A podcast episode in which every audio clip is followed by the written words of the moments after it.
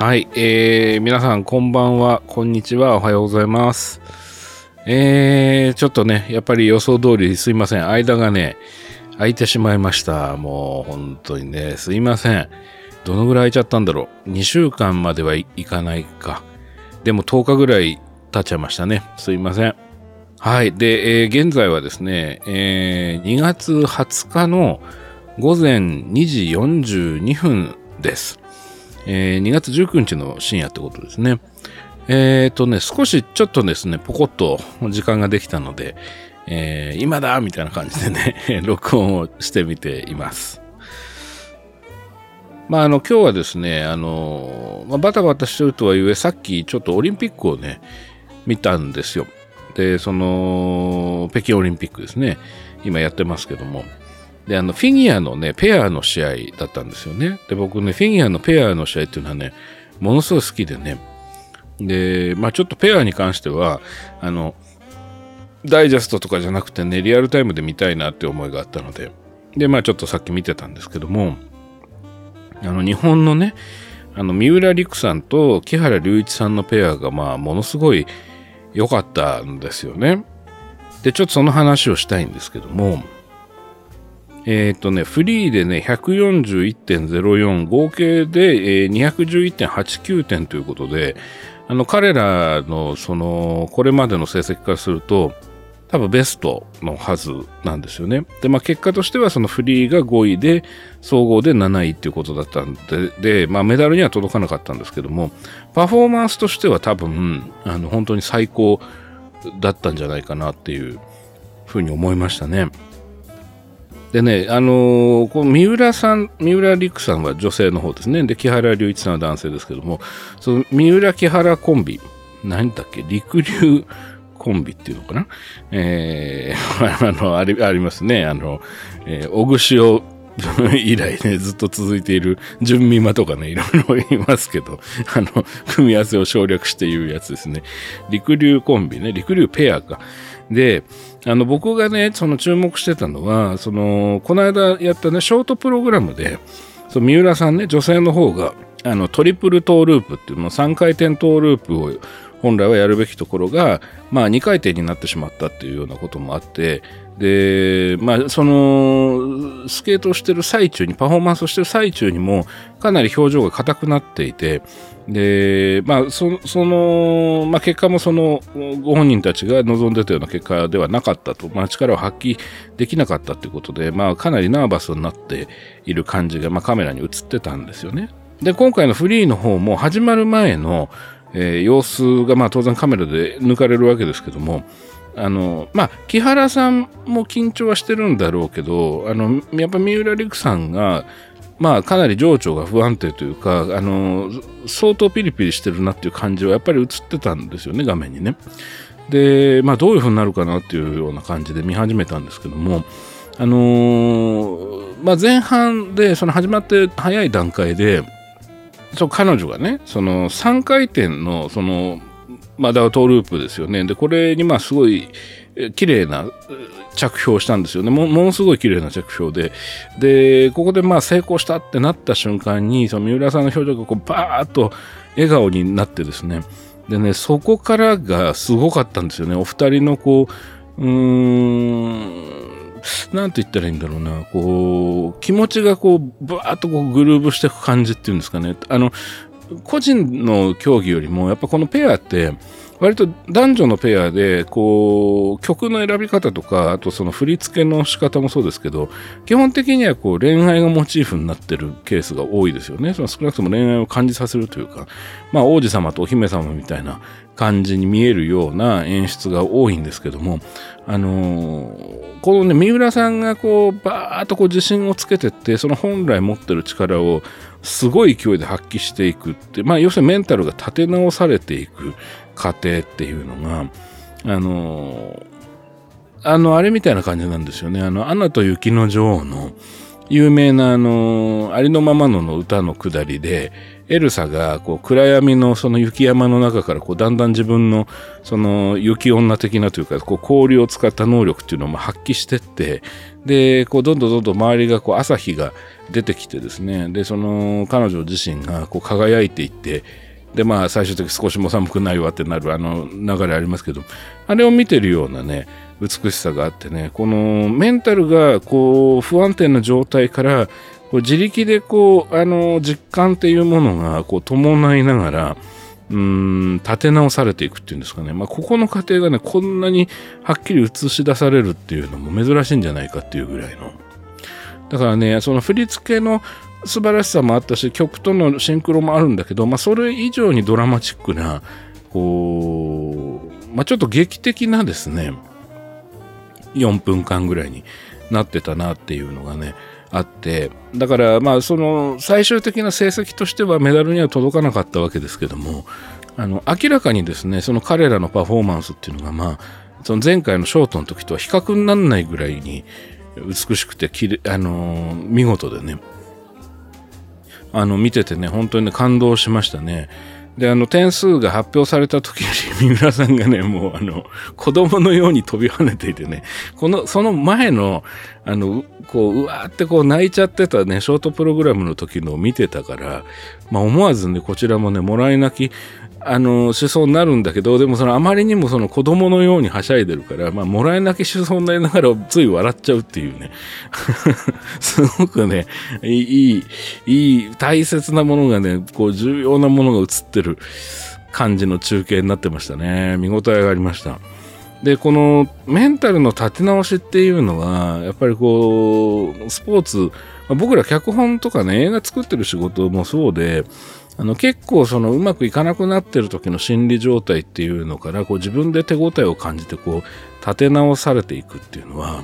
あのまあ俳優ではよく見るんですよね。実際その俳優からどうやってそのメンタルをうまくいかなくなったっていうふうに本人が感じている状態をどうやって本番に向けてこうパフォーマンスを発揮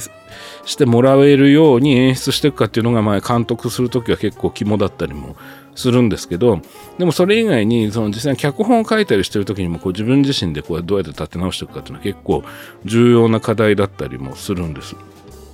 でそういうものがこうギュギュッと集約されている時間があのスポーツ中継の中にはよく見ることができるというか現れている気がして僕はだからその自分は全然その運動音痴なんでスポーツはやらないんですけどスポーツを中継している番組とかまあオリンピックなんかはその最たる例ですけども、は好きで、やっぱよく見るんですよね。で、今回で言うと、その、えー、三浦さんと木原さんのペアの直後に、そのアメリカの、あの、ペアがやったんですけども、ここのね、あの、アシュリー・ケーンブリ・グリブルさんっていうね、これ言いにくいんですけど、アシュリー・ケーンブリグルさんっていうね、女性がいらっしゃるんですけども、この方がね、あの、ものすごいあのパフォーマンスを本来発揮する人なんだけども、今回そのジャンプで最初にちょっと失敗があったんですよね。で、そこから、あのやっぱりこう、すごいこう自分の中で葛藤しながら滑っていて、で、なかなかそのメンタルが立て直せなくなっていくっていう過程が、まあ、とても気の毒なんだけども、はっきりと映し出されていて、あのそういう意味では、その、えー、陸流ペアとは、まあ、あの、本当にこう、なんていうんですかね、うん、非常に対照的なものが映っていた。で、ただ、そのアメリカのそのペアのが素晴らしいなと思ったのは、終わった時の、あの、終わった直後の二人の表情と、その二人のねぎらい方っていうのがまた素晴らしくて、あの、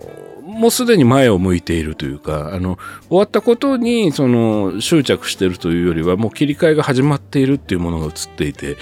これもね、今回ね、すごい重要な見どころだったかなというふうに思いましたね。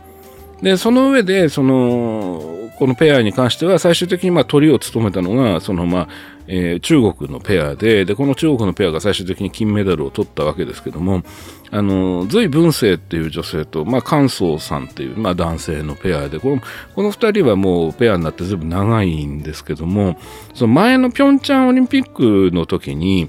僕すごく印象に残ってたのが、こう、隋文生さんのとね、関東さんのペアが、レオナ・ルイスのランっていう曲を、まあ、セレクトしてたんですよね。その背景にかける音楽に。で、このレオナ・ルイスのランっていうのは、まあ、すごい名曲で、僕も大好きな曲で、いやこう、ランを使うんだと思いながら見てたんですけども、あのね、このお二人がね、すごいのは、その個別にこう、ユニゾンで飛んだりするジャンプもさることながら、その、4回転ツイストリフトっていう技がすごくてですね、なんか、僕珍しく今日は、ちょっとあの、スポーツ話をしてるんで違和感あるかもしれないんですけど、あの、えっ、ー、と、要するにだからペアのフィギュアでは、やっぱりその男性側がこう女性を持ち上げて、で、その、まあ、た、高々とこう掲げるみたいなのがよくありますね。止まったポーズでね。でもそれだけではなくて、そこからこうぐるんぐるんこう体を動かしながら、その、抱きかかえて、で、まあ、着地させたり、あるいはそのまま、あの、抱きかかええたままくるくる回ったり、回りながらもう一度、あの、上に上がったりとかっていうような技がいろいろ出てくるんですけども、その中の4回転ツイストリフトっていうのは、なかなかね、その本番でやるペアがいなくて、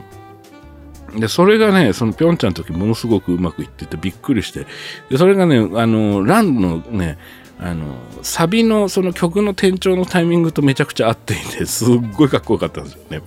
それでまあ、その、もちろん前から随文生さんのことは知ってましたし、あの、よくテレビで見てたんですけども、あの、今回どんな感じなのかなっていうふうに、まあ、えー、気にして見てました。で、その、まあ、年齢が、あの、そのペアをやってる、その業界的には、まあ、割ともうベテランっていう感じっていうのもあったのと、あとその、このオリンピックの前に腰をね、痛めていて、その随分生さんね、女性の方がね。で、その辺がまあどうなんだろうっていうのが、まあ結構見る前に、あの、懸念材料というか、みんな心配してたとこだったんですけども、やっぱりね、リフト系はいいんですけど、その、男性が持ち上げたり、その、ツイストする部分とかはまあいいんですけど、その個人で、その、ジャンプをしたりすると、やっぱりこう腰に来るんだと思うんですけど、2回ほどね、あの着氷が乱れた場面があって で、それが、やっぱりそのご本人の中でやっぱすごい重圧が相当ある自国開催で重圧が相当あるということもあったんだと思うんですけどやっぱ表情に現れていてでただやっぱりそのリフト系に行ってその2人で一緒にやる作業になるとやっぱりお互いのこうパワーみたいなものがこうキューッとこうね集約されていくっていうような感じでやっぱさすがにね美しかったですよね。で踊り切ってそのパフォーマンスが全部終わった時にあの、まあ、踊るって言いうかとかしいか滑り切ってね、パフォーマンスがね、全部終わった瞬間に、その随文生さんっていうのは、まあ、ご存知の方も多いかもしれませんけど、かなりクールビューティーなイメージの人なんですけども、こう珍しくですね、もうはっきりとカメラに映されている中で、こう、うわーっとこう泣き出したんですけど、やっぱりちょっとこれはね、さすがにね、その、まあ、これまでの経緯っていうものをね、その腰痛のこともそうだし、えー、年齢のこともそうだしっていうことを考えていくとね、やっぱちょっともらい泣きしそうになりましたね。あの、だから今日の、その、今日っていうか、まあさっきですね、その、日本時間だと11時半とかそういう時間だったんだと思いますけども、あの今回のフィギュアの、そのペアの、うん、一連のその、まあ後半のね、その、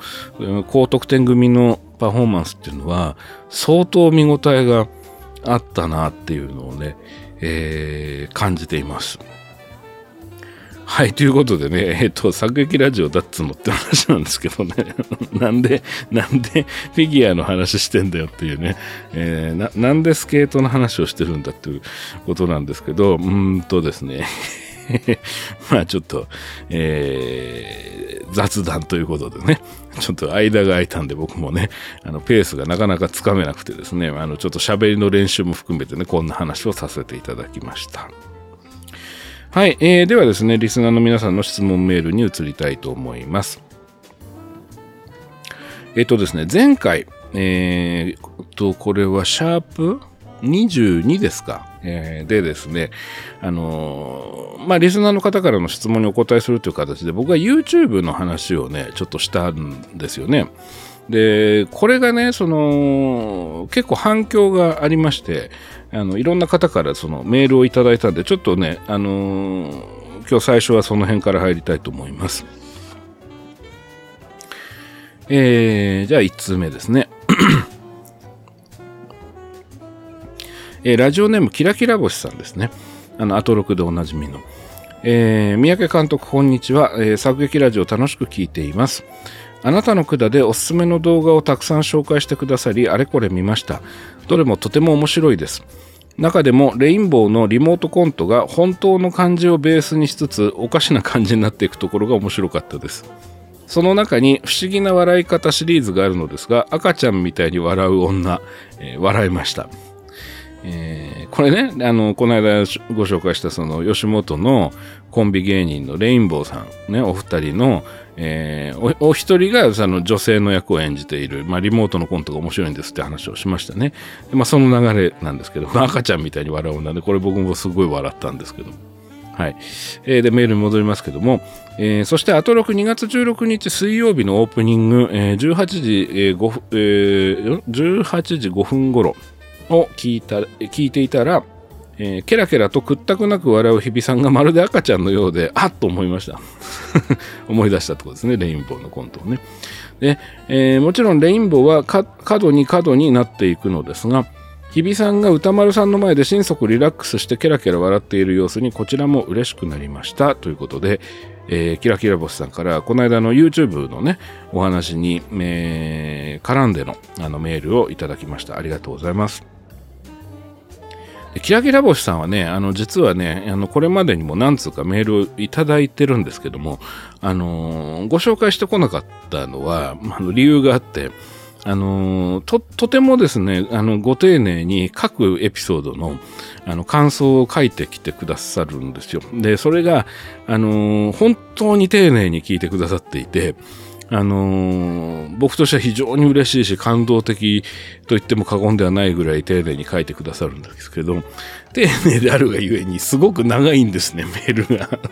で、これ多分、キラキラ星さんのメールを取り上げると、キラキラ星さんのメールを読んでいるだけで相当な尺になってしまうっていうのがありまして、で大変申し訳ないんですけど、あのしっかり読んでもう心には留めているんですが、えー、ちょっとね、あの番組で取り上げるというのは、えー、ちょっとね、割愛させていただいたという経緯があります。えー、なので、キラキラさん、あの、いつもね、いただいたメールはきちっと読んでます。はい、えー、ありがとうございます。で、えっ、ー、とですね、これ余談っていうか、まあ別にここ突っ込まなくてもいいとこなのかもしれないんですけど、キラキラボスさんね、あの、前回の YouTube の話で、あの、あなたの管のでおすすめの動画をたくさん紹介してくださいってあるんですけど、この間話した話はあなたの管じゃなくて大丈夫なんですよ。あの、なんでかっていうと、あの、YouTuber の人たちの話なんで、その、YouTube っていうね、その、フォーマットに、その、乗っけるために撮ってる人たちの映像なので、あの、あなたの管じゃなくて大丈夫です。あの、あなたの管って呼んでる理由は、まあだからその これを説明するとまたね、身も蓋もないんですけど、例えばですよ、パープルピープルイーターとかがあなたの管で見れますよっていうのは、あの、だから、あの、ダメなんですよ、要するに。その ダメなことなんですよ、本当はね。うん。だから、その、例えば映画の、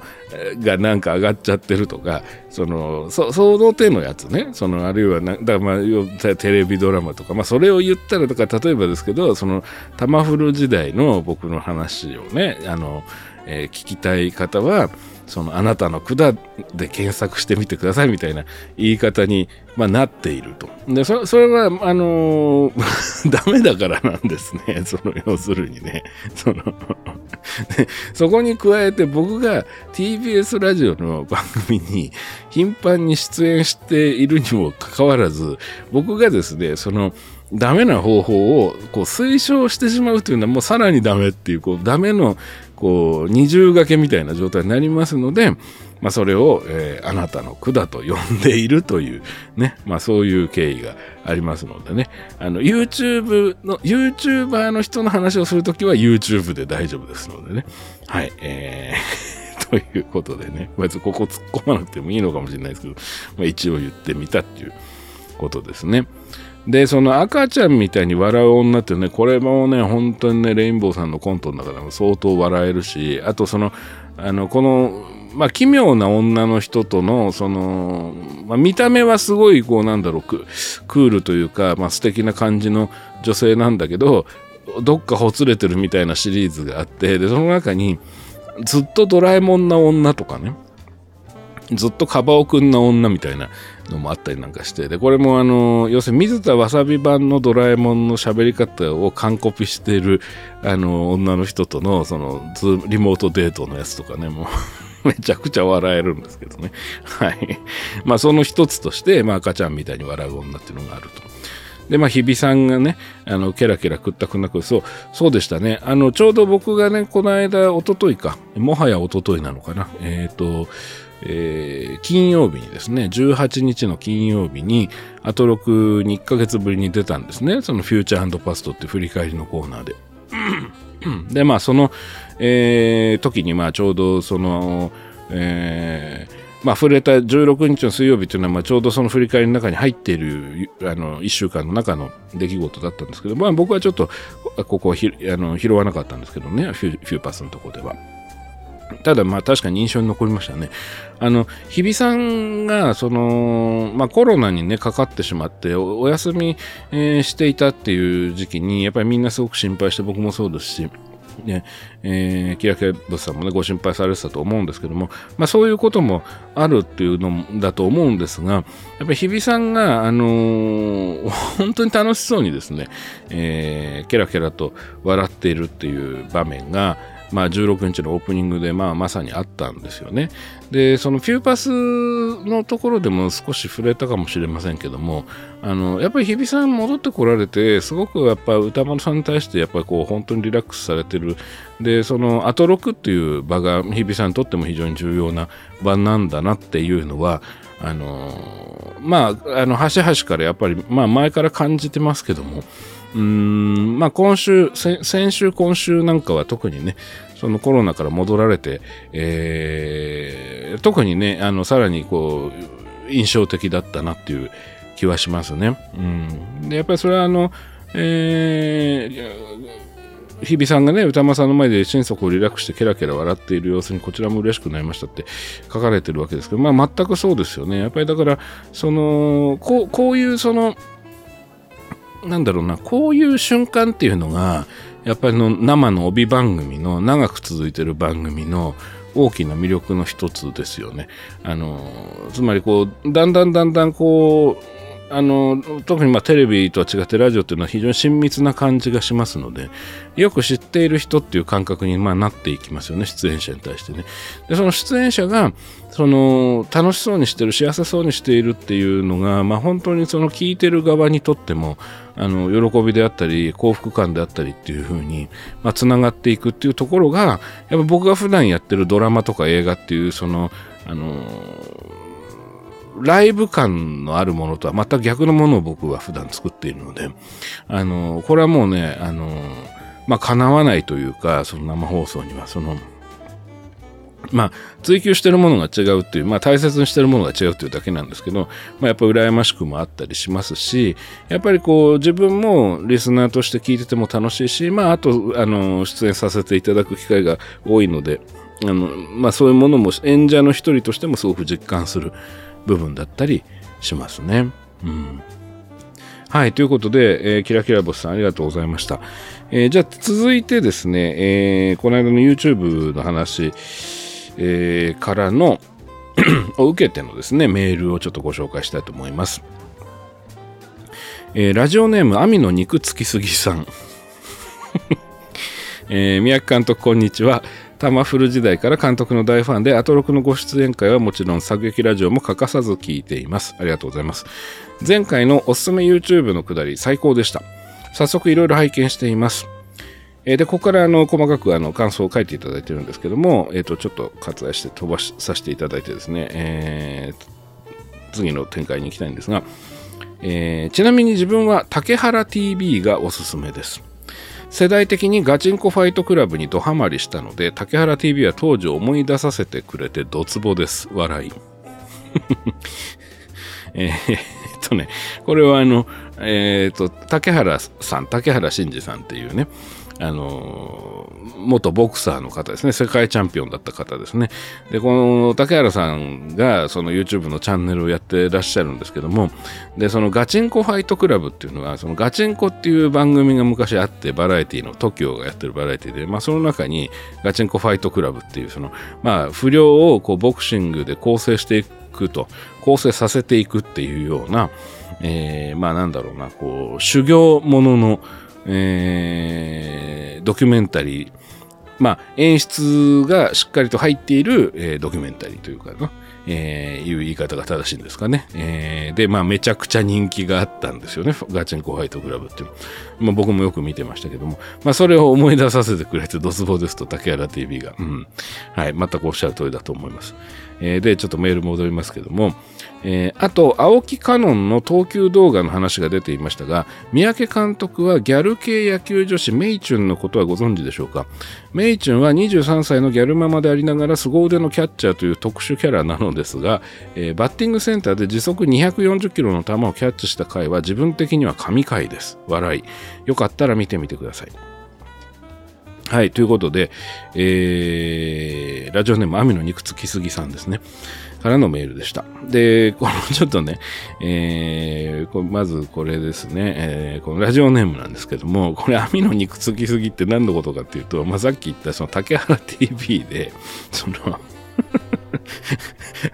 ガチンコファイトクラブ時代の、その一期生っていうね、その、まあ、最初の番組が始まって最初に竹原さんがメンターとして参加して、で、そこに集められた不良たちを教育していく流れの時に、まあ、一番目立ってた、網野康弘さんっていう、まあ、あの、まあ、特に竹原さんに食ってかかってた不良がいたんですよね。で、その彼が、そのまあボ、ボクシングのそのプロテストを受けたりしていくんですけど、後に。その、網野氏が、あの、えー、まあ出たんですよ。あの、二十何年ぶりなのかな。えっと、竹原 TV に。ね。で、まあ今、網野氏はどうしてるかっていうと、まあ網野氏は、その、不良っていうか、その、うん、まあ番組上を、その、彼が体現していた不良感っていうのは、その彼自身の中にももちろんあった不良感なんだろうけれども、かなりこう誇張されてた部分もあって、あの彼自身はそのあの華道のね一種でねお花のね華道の一種であのブリザードフラワーっていうねのあの表現手法がありますけどもそのデザイナーで有名な網野妙子さんっていうね有名なその華道の先生の息子さんででその立教大学に通ってたのかな当時。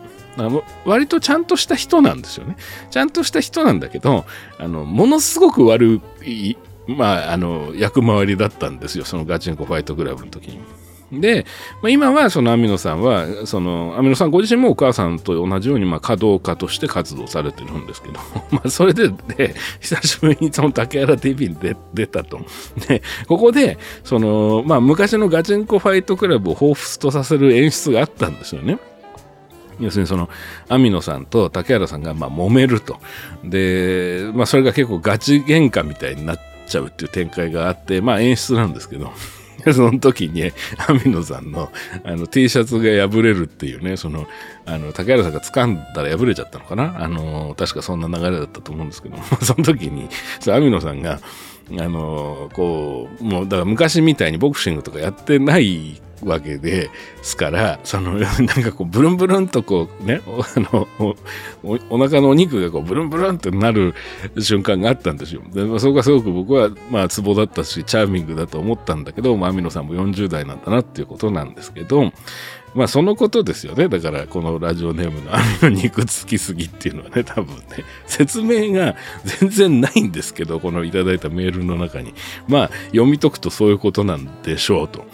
えー、いうことですね。はい。えー、なので、まあ、竹原 TV はね、あの、確かに僕も見てますね、実際ね。その、ガチンコファイトクラブを思い出すことも多いし、で、実際ガチンコファイトクラブにちょっと似せた、クズ塾っていう企画もあったんですよね。その、もう、その今の時代だと不良というより、まあ、なんだろうな、こう、もうちょっとこの、うん引きこもりの人であったり、まあそういうような当時とはまた違う、えー、タイプの、うんとなかなかこう社会にうまく溶け込めないタイプの人を集めて、まあ、竹原さんが鍛えていくっていうのがあったんですけどクズ塾はあの結構面白い企画だったんですけど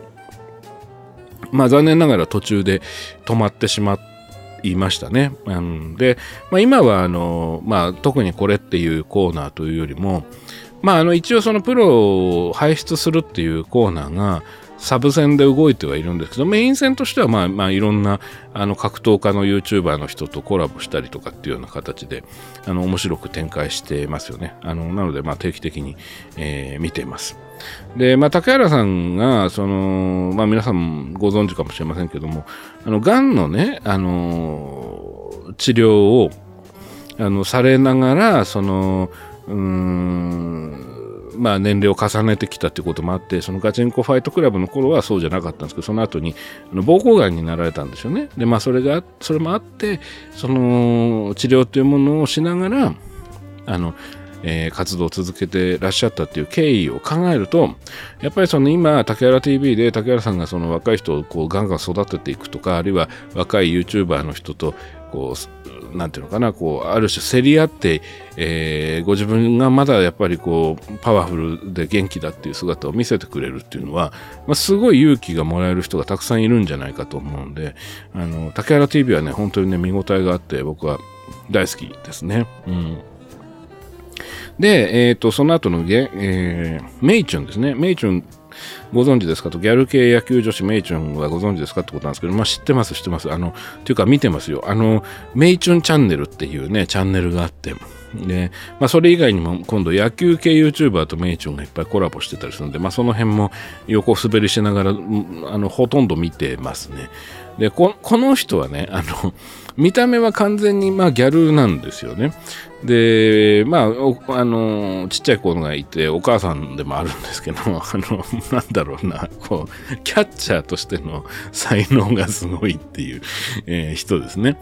まあ、投げる球もすごいんだけど、まあ、とにかくキャッチャーとして優れてるってことで、で、その、まあね、この、網野肉つぎさん、肉つきすぎさんがおすすめしてくださったこのバッティングセンターで時速240キロの球をキャッチした回っていうのは、あの、も、もちろん僕見てますし、あの、めちゃくちゃ興奮しましたね。あの、すごかったですね。で、あれは多分、メイチュンチャンネルに行くと、一番トップのあおすすめ動画に今も出てくるんじゃないですかね。なので、その、ちょっとね、ご興味おありの方はね、あの、ぜひ、あの、ひらがなでメイチュンって書くんですけど、メイチュンさんの動画面白いので、あの、野球好きの方なんかはね、あの、かなりいろんなコラボをしてるので、楽しめるんじゃないかと思うので、えー、よかったらご覧になってみてください。はい、では続いてのメールです。ラジオネームマリ、えー、マリリンさんですね。すいません。えー、ラジオネームマリリンさん。えー、三宅さんはじめまして、いつも楽しく聞いています。シャープ22での YouTube のお話とても面白かったです。特に三宅さんがアンポルキアチャンネルを見ているというのは驚きでした。そうですかねな。なんでだろう、うん。なんで驚きなんだろう。えー、まあ意外だってことですかね。えー、私はルキア君もですが、てる君が大好きで、彼の出番が多い回はテンション爆上がりします。えー、他にも三宅さんおすすめの YouTube チャンネルがあれば教えてください、えー、これからも配信楽しみにしております。ということで、ラジオネームママリリンさん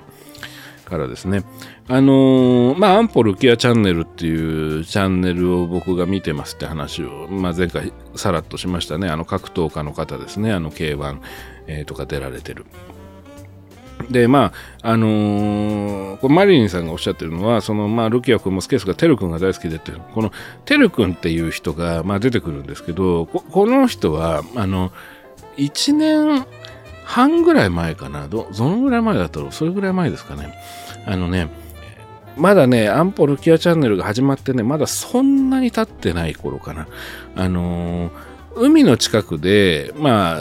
撮影をしてたら、その、なんか地元のヤンキーみたいなのが、まあ、絡んできて、で、その、っていうのがあったんですよ、動画で。でね、これはね、今でも多分トップ動画として上がってると思うんですけど、アンポルキアチャンネルにあのね、タイトルが、海で絡んできたヤンキーたちに鉄拳制裁っていうタイトルの動画で、あの、今日の時点でね、さっきチェックしたらね、840万回再生されてる動画ですね。で、ここで初めててるくんっていう人が出てきて、で、まだ当時は名前がわからなくて、とにかく絡んできた人っていう。で、その、あの戦いになってしまうんですよ。その、寄せばいいのにね、その地元の不良みたいな、その人たちが3人で、その、まあ、現役の格闘家のアンポルキア氏とそのメンバーに、まあ、喧嘩をふっかけてくると。で、まあ、それを、その、砂浜で戦うんですけど、まあ、これがすごく面白くてですね。で、ここでその、まあ、後にてるくんという名前がはっきりしてくるその人物が、一回限りの出演だと思って当然見てたわけですけど、そこであの、アンポルキア氏とてるくんが、あの、結構激しい戦いをするんですよね。で、これはまあ相当見応えがあって、ね、面白かったんですよ。で、ここから、その、あのこのアンポルキアチャンネルっていうその動画チャンネルにとってこのここで絡んできたこの不良の一人のこのてるくんっていう人物が、まあ、だんだんだんだん重要な人になっていくんですよでここのプロセスが面白かったんですよねすごくねでねこれはね今、今から振り返ってみるとどう見えるのかわかんないんですけど、リアルタイムであの見ていた当時の流れで、で、の、で見てた僕の感覚としては、こう、な、なんだろうな、こう、牛若丸と弁慶の出会いみたいな感じっていうと大げさですかね。要するに五条大橋で、その弁慶が、牛若丸に、まあ、義経にですね、あのー、まあ、その決闘を申し込んでくると。まあ、で、戦って、で、まあ、倒すわけですけど、で、それによって、その弁慶が、その、腹心になるわけですよね。で、その、もう、と、共に旅をしていったりするわけですけど、まあ、そう、そういうような感じに、なんですよね。あのー、その、てるくんの存在意義っていうのが。で、このてるくんが最初、まあ、なんだこいつって思える、思っちゃうような、えー、人だったんですけど、まあ、よく知っていくと、その、まあ、こういう面がある、ああいう面があるというのは、まあ、だんだん見えてきて、まあ、非常に男気があってですね、でユーモアもあって、番組にとっては、まあ、非常にこう、なんだろうな、こう、アクセントにもなるし、スパイスにもなっていて、うんと、例えばその、もうだいぶすっかり仲良しになった頃に、そのアンポルキアさんが、その YouTube に力を注ぎすぎて、その本業の格闘家としての試合の前のトレーニングとかが少し足りてないんじゃないかみたいなことを心配したてるくんが、あのーあえてアンポルキアさんにこう歯向かっていってね、もう今や仲良しなのにもかかわらず、ガチで喧嘩をふっかけてって、もう一回この浜辺で決闘するっていう流れになったりするところとかは、あの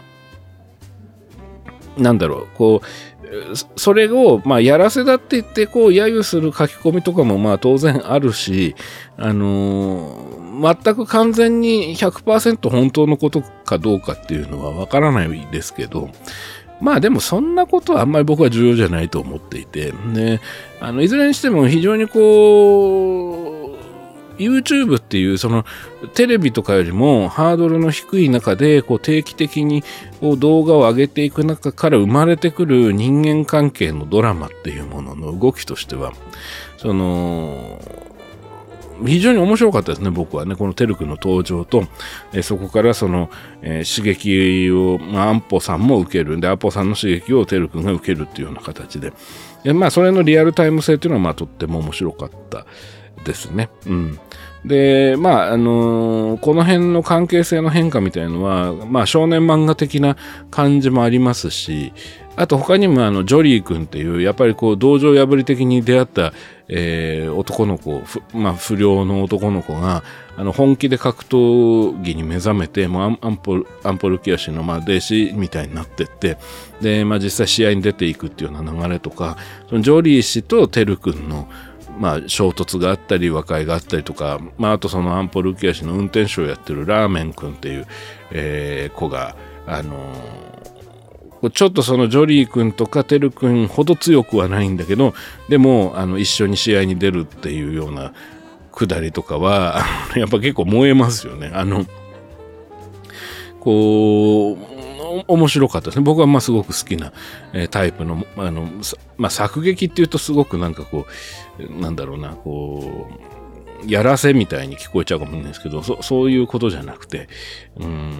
いい展開だと思いましたね。あの、すごく面白く見てましたね、この1年半ぐらいね。はい。で、今も現、あの、現在進行形でね、えー、進んでるチャンネルなんでね。まあ、あの、ちょっとね、あの、つい最近、こう、謝罪動画が上がったりとかして、まあ、いろいろあるんだとは思いますけども、まあ、もっと面白いものになってくんだろうなっていう予感はしますので、あの、興味ある方で、まだご覧になってない方は、アンポロキアチャンネル、過去の時間軸から辿ってご覧になると、今のてるくんの話とか分かって面白いんじゃないかなと思いますね。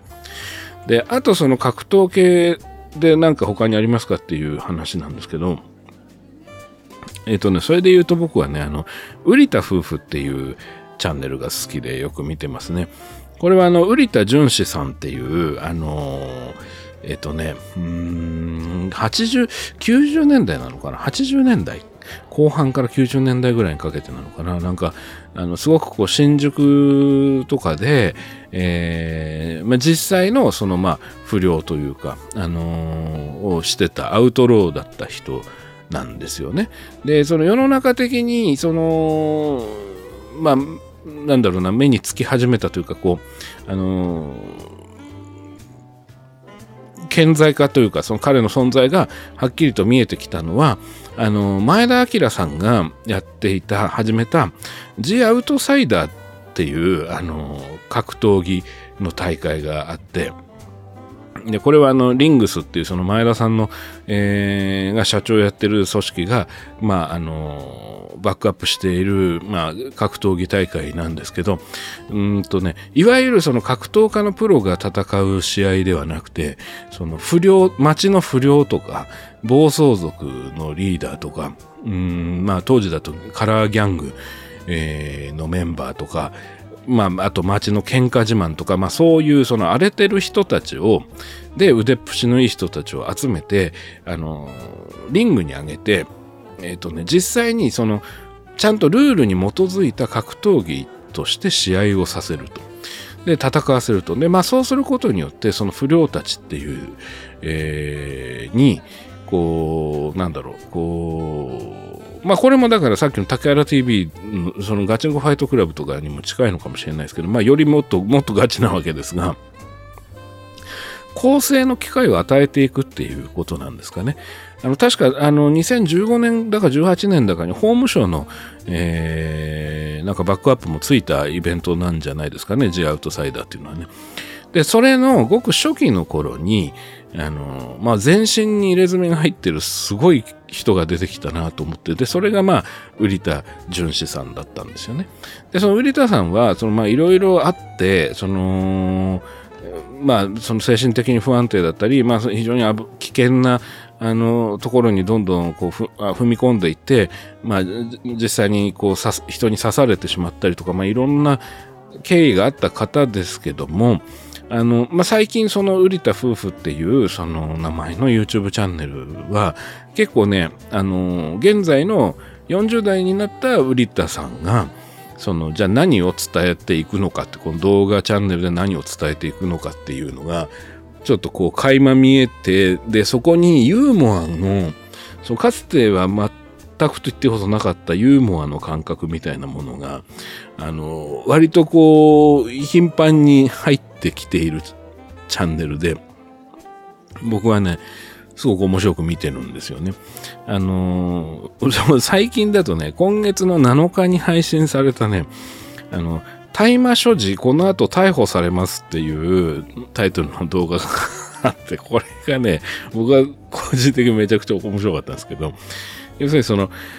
瓜田夫妻、瓜田夫婦っていうそのチャンネルの一つの、まあ、パターンとして、その瓜田さんを、街中を歩いたり、その喋ったりしてる瓜田さんをカメラマンがずっと撮ってるっていう、そのカメラマンと瓜田さんのやりとりみたいなので見せていくシリーズがあるんですけど、その時も夜中のその新宿をね、その瓜田さんとカメラマンが歩いて、いると。でね、えっ、ー、とね、あの辺です、場所は。あの、新宿の5丁目の東交差点ってわかりますかね？あの、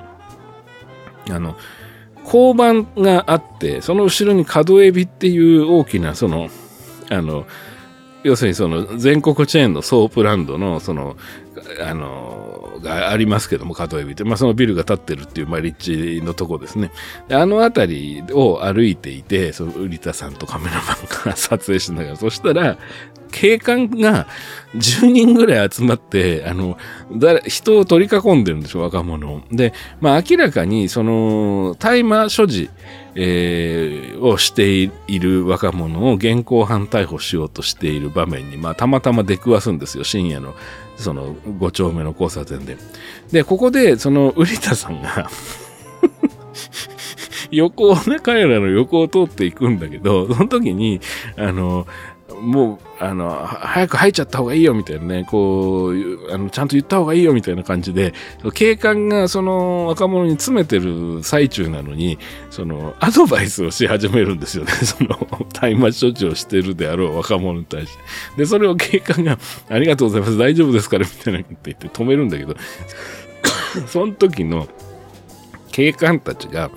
そのまあ、瓜田さんの見た目っていうのはもう顔にも入れ墨が入っていて、で、まあ夜中のその、あの、大麻所持の、あの、若者を、その現行犯逮捕しようとしているような流れの中に、そういういでたちの人が来たら、まあ警官たちはどう反応するんだろうかっていう、えー、興味と緊張感で見ていくわけですけど、その警官たちが、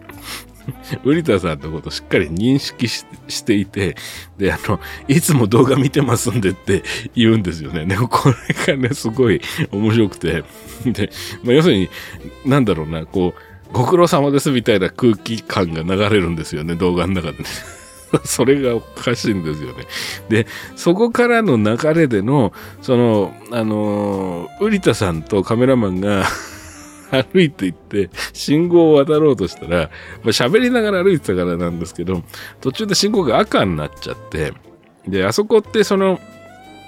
4車線4車線ぐらいで結構広いんですよね。車の行き来が激しいんですけど。で、カメラマンが赤になりかけてんだけど、走って行こうとするんだけど、それウリ田さんが止めて、結局中央分離帯の上で赤信号になっちゃって、その中央分離帯の上で撮影が続くっていうくだりがあって、で渡らないんですか、ウリ田さんつって、渡るわけないだろ、赤なんだよ、つって。えー、で、まあ、あの、そこからまたその警官たちの姿が、まあ、遠くに見えているっていう、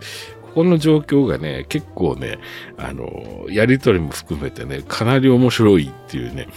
で、この夜中に新宿であの 撮影をしてるとトラブルにこうばったりでやってしまうみたいなシリーズ、シリーズっていうかまあ結果的に自然にそういうことがよく起きてしまうってことだと思うんですけど、あの、ある時にあの雑居ビルの入り口で撮影してたら、なんか全く無関係なまあちょっとなんか頭のおかしい感じのおばさんが突然フレームインしてきて、こう、ウリタさんにうわーっつってこう突進してきて、こう大声で絡んできて、もうびっくりして逃げるみたいなやつとか、めちゃくちゃ面白いんで、あのー、まあちょっとね、これ、えっ、ー、と、マリリンさんね、他にもおすすめの YouTube チャンネルがってことなんですけど、これもしご覧になってなければですね、このウリタ夫婦、えー、見てみたらいいんじゃないかなと、おすすめしたいなとはい、思いました。で、えっ、ー、と、その、まあ、あのー、そういうちょっとね、アウトローとかね、アンダーグラウンドな感じの匂いもある動画ももちろん面白いですし、まあ、あとその、それ以外で僕割と好きなのが、あの食べ物系の動画っていうのもあるあって結構好きで見てるなっていうのも思い出したんですよでね食べ物系で言うとねあのクリギンチャンネルっていうのがおすすめでクリギンってカタカナで書いてチャンネルはひらがななんですけども、これは、あの、要するにアメリカ人で日本に住んでいて日本語ペラペラの人と、その、そのお友達の日本人のお二人でいろんなとこ食べに行って、で、その、要するにその、アメリカ人が日本の、その、こういう食べ物を食べたらどういう反応するのかみたいなタイプのチャンネルなんですけど、その中で、餃子の王将で天津飯とチャーハンに激ハマりするアメリカ人というタイトルの動画があって、こ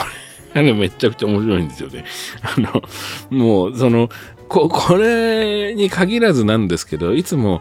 あまりにも、その日本の、ジャンクフード的なものであったり、あの、大衆食堂的なメニューとかに、あの、本当にもう美味しい美味しいっつって、もうひたすらね、嬉しそうに食べる、そのアメリカの味のあるね、その、クリスさんっていう人がね、あの、すっごい魅力的で、もう見てると必ずお腹空いてしまうっていう。えー、これこれはね、その食べ物の毎回のチョイスも含めて相当見応えがあるというか面白いんで、クリギンチャンネル、えー、もうおすすめです。あとね、僕好きなのは、えっ、ー、と、ラッパーのカン AKA ガミさんがやってる、その鎖グループの、えー、チャンネルもすごい好きですし、鎖っていうのはあの、数字の9にアルファベットで SARI って書いて、9、9鎖って書いて鎖って読むんですけども、その鎖グループの動画もすごい好きですし、あとその海外の人で、その日本に住んでる人で、えー、の動画っていうのも結構チャンネルがあるんですけど、ウクライナから来の来てる、来日してるそのモデルさんでアンナ・ミッツェルさんっていう人がいて、チャンネルの名前がアンナ・ミッツェルっていうチャンネルなんで、えー、それで検索していただくとすぐ見れると思うんですけども、でこの人はあの NHK のでずっとやってるその弁当エキスポっていう番組があって、これも僕すごい好きでよく見てるんですけども、この弁当エキスポのレギュラーの人なんですが、あの日本で活動されてるそのウクライナのモデルさんなんですけども、あの高校生ぐらいの娘さんがいるお母さんでもあるんですけど、こののね、アンナさんが、あの、まあ、ものすごく綺麗な日本語を話すんですよ。綺麗なっていうのはね、要するにその、うんと、丁寧な。で、丁寧な日本語なんだけど、アンナさんがすごくこう、穏やかでのんびりした性格の方で、見た目はすごくノーブルな方なんだけど、すごいゆっくり喋るんですね、日本語をね。で、この、これがね、すごく味わい深くてね、あの、癒し効果が高いというか、で、かつ、たくまざるユーモアの持ち主で、やっぱり常にね、あのー、とても画面に映ると華やかな方なんですけど、こうななんだろうなな、なんかこう、穏やかなね、で、どこかユーモラスな時間が流れていくんですね、このアンナさんのチャンネルで、最近は、その、まあ、お一人で京都に行かれたり、その、外国人お友達と一緒にどっかに温泉に行ったとか、まあそういった動画も面白いんですけど、その娘さんがね、その去年の年末ぐらいに初めて動画に出てきて、で、高校生ぐらいだと思うんですけど、の娘さんが、まあ、要するに、その顔と名前を明かしたくないっていうことで、まあ、マスクをして登場して、で、その名前も、まあ、ニックネームで、まあ、仮の名前で呼ぶっていうことになるんですけど、その仮の名前が、なぜか、田中さんっていう仮の名前になっていて、全然田中さんっていう名字でも何でもないのに、その、アンナさんが娘をずっと田中さん、田中さんって呼んでて、で、その、母と娘で、その、1時間ぐらいね、あの、生配信をしたことがあって、割とつい最近、もうほんの、数日前ぐらいかな。あの、で、それもすっごいおかしくて、その田中さんとアンナさんの、えっ、ー、と、親子のやりとりみたいのもね、めちゃくちゃ面白くてね。これも、あの、ゆ、ゆるくてね、あの、ゆ、ゆるいというか、ゆるくてふんわりしたようなね、ちょっと面白い、時間が流れてるんでね、あの、これもお勧めしたいですね。あとは、あの、ミスハネケさん、ハナケさんか。えっと、これはアルファベットで、まあ、ミスに対してハナケっていうのは HANAKE って書くチャンネルで、これは僕もう結構前から見てて、もうどのぐらい前だろうもう、7、8年前かな見始めたのは。イギリスに住んでいる日本のことが大好きな女性、女、当時女の子15歳ぐらいだったのかな。えー、花ちゃんっていう子が、イギリス人の、まあ、白人の女の子なんですけど、あまりにも日本が好きで、インターネットで日本のアニメとか、あの、ドラマとか見まくって、で、自力で日本語をマスターしてしまった子なんですよ。で、当時まだ日本に行ったことが一度もないっていう状態にもかかわらず、もうすでに相当喋れていて、でね、えっ、とね、当時の動画ですごくバズったのが、ひらがなの歌っていう動画があって、で、これ、彼女が、あの、ウクレレを弾きながらひらがなを覚えるための歌を作りましたって言って、こう自作の歌をまあ日本語で歌うんだけどね、これがまあすっごいよくできていて、あのー、そのひらがなの歌の歌詞自体が彼女の、あの、ワードセンスも素晴らしいんだけど、曲もよくできているっていう。で、結局この、えっ、ー、と、この花ちゃんの、え動画っていうのを見続けて当時いたら面白いことが起きて、その花ちゃんが結局日本のその神戸の大学に留学することになって、結局その後4年ぐらい日本で過ごすっていう流れがあったんですよね。で、その辺も含めて、で、もう完璧な日本語、もうほぼ完璧な日本語。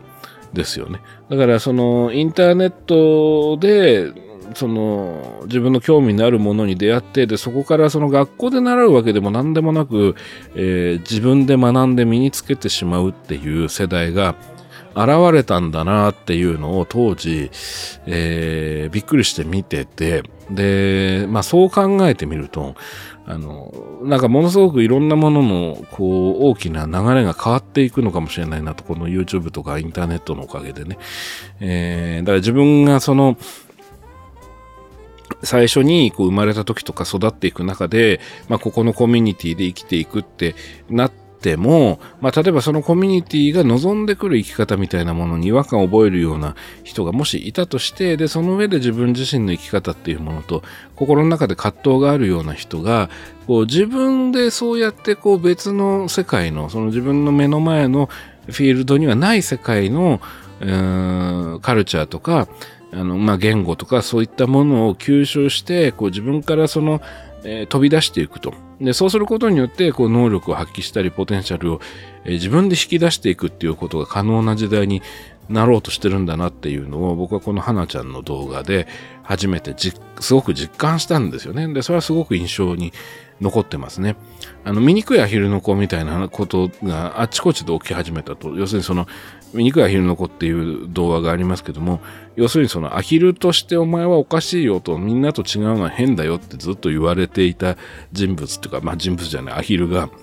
まあ実は白鳥だったっていう。で、その白自分が、あの、幸福になれる、あの、テリトリーというか、そのエリアというか、そういうコミュニティに、もう元々いたコミュニティから飛び立っていくっていう話ですよね、あれってね。だまあそれは実はアナと雪の女王とかのさっきの話にも通じてるものですけども、まあそういうものの、を援助していくっていうものに、まあインターネットがなっていくっていうのの、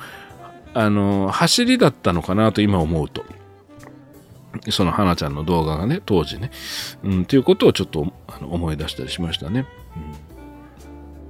はい、ということで、えー、YouTube のね、話から、まあ、いろいろいただいたメールのご紹介をさせていただきました。はい。では続いてのメールご紹介します。ラジオネームマーヤンさんです。えー、三宅様いつも楽しく拝聴しております。夕べのフューチャー、あ、あ、これね、あの、僕がさっき一昨日って言ってたやつですね。あの、アトロクのことですね。夕べのフューチャーパストにご出演された際のズーム画像、衝撃でした。前回のファーストテイク風の画面もすごかったですが、今回のアメリカ映画の囚人面会シーンは、えー、これまでの三宅さんのズーム画面の最高傑作なのではないでしょうか。笑い。ありがとうございます。えー、そこで質問なのですが、以前にも CNN のインタビュー動画風、ジョーカーの一場面風などいろいろなズーム画面を、えー、作られていましたが、いつも三宅さんのズーム画面は画質が映画っぽいというか、フィルムっぽい感じがするのです。もちろん何らかの工夫によってそういう感じが表現できているんだと思いますが、そのような画質にするためにどのような機材を使ってらっしゃるのでしょうか。また、もし素人が三宅さんの真似をしたい場合、かっこというかしたいんですが、笑い、かっこ閉じ、えー、どういった工夫が必要かなどもごご教示いただけますとありがたいです。えー、あと、動画編集などされる際のパソコン周りの作業環境についても教えていただきたいです。ということで、ラジオネームマーヤンさんからです。えっと、これあの、おとといのフューチャーパスと聞かれてない方はちょっとわからないかもしれないんですが、あの、えっとですね、アフターシックスジャンクションの公式ツイッターを、えっと、ちょっとツイッターで検索していただくと、あの、多分、あの、僕が、あの、アメリカ映画の囚人が刑務所で面会する場面を再現しした状態で僕がズームに出演している画像っていうのがね、多分出てくると思うんですけど、あの、ちょっとそれ見ていただくとこの話すごくわかりやすくなると思うんですが、まあ、要は、あの、このアフターシックスジャンクションのフューチャーパストコーナーに出演するたびに、あの、音声的には、あの、電話回線とか FaceTime っていうものを使って出演してるんですよ、声としてはね。で、現場的には、あの、ズームを使って、あの、歌丸さんだったり、山本アナウンサーだったり、スタッフの人たちと、こう、顔を見合わせながらコミュニケーション取って、いろいろ合図をお互い出したり、合図を受けたりというふうにしながら、実はその放送の音声に反映させているっていうのがあるんですね。で、まあ、ズームは別にラジオに放送に映像は出ませんから、別に普通にズームににどんな画質でも映ればいいんですけど、まあ、僕はなんかそこで人笑い取れたら楽しいかなっていうことで、割と毎回ズームの絵をちょっと凝って、え作るっていうのを、まあ、割とデフォルトにしてるんですよね。ここ1年半ぐらい。で、えっと、そのズームって割とこう合成とか簡単にできますよね。ズームに限らないですね。スカイプでもいいんですけど、Google Meet でもいいんですけど、その背景をぼかしたり、背景を合成したりっていうのはそんなに難しくないというか、まあ、もうすでにデフォルトの機能でついてますけど、あの、そういう風にして背景を変えてるんじゃなくて、僕の場合は、あの、合成は使わずに、自分がそのズームをつないでる自分の部屋ですね。今この番組を録音してるこの部屋を、の背景を、あの、ライティングとか、あるあるいはその、何かこう、撮影用の背景布を垂らしたり、あるいは壁紙をその簡易的に貼ったりとかいうようなこととかを応用して、あの、実際にその、なんで、なんでしょう、ちょっと、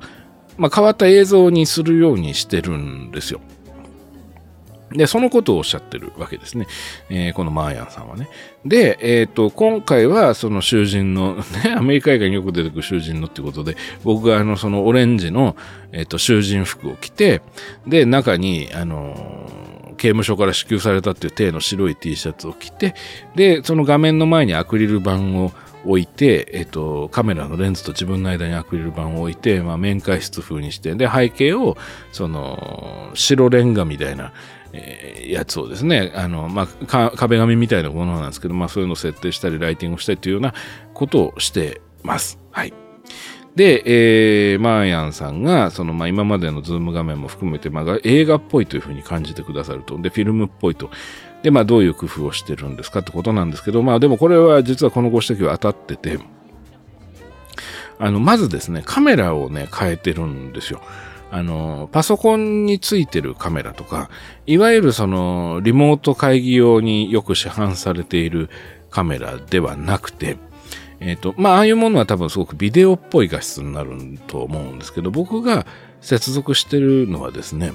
あの、 Blackmagic Design っていうそのメーカーがあるんですけども、あの、 DaVinci Resolve っていうソフトを出してる、あの、グレーディングのソフトを出してる会社ですね。で、あそこが出している、あの、カメラで、えー、ポケットシネマカメラ 4K っていうカメラがあるんですよね。まあ、これね、あの、検索されるときは BMPCC4K っていうふうに、ブラックマジックデザインの略で BM ですね。で、ポケットシネマカメラの略で PCC。BMPCC4K っていうふうに検索してていただくと、多分、あの、それこそ YouTube とかに、あの、大量にこのカメラで撮った動画が上がってると思うんですぐわかると思うんですが、このカメラを使っています。で、これまあ、あの、低価格で買える、その、一応カメ、映画用のカメラというか、まあ、シネマ用カメラって呼ばれてるもので、あの、見た目は一眼レフのカメラに似てるんですけど、スチール写真は一切撮れません。あの、動画専用のカメラです。で、これに僕は、あのー、レンズをですね、まあ、これレンズ交換できるカメラなんですけども、フォクトレンダーのノクトン 17.5mmF0.95 っていうレンズをつけて、だいたいズームに使ってます。あの、アトロクに出演する際は。で、どうしても背景を狭くしたいときは、えっ、ー、と、同じシリーズのフォクトレンダーのノクト 25mm の F0.95 っていうレンズに変えることもあるんですけど、基本的にはこの 17.5mm F0.95 っていうレンズをデフォルトで使ってます。で、今回のその囚人の面会シーンも、このカメラとそのノクトンの 17.5mm で撮りました。撮りましたというか、つなぎました。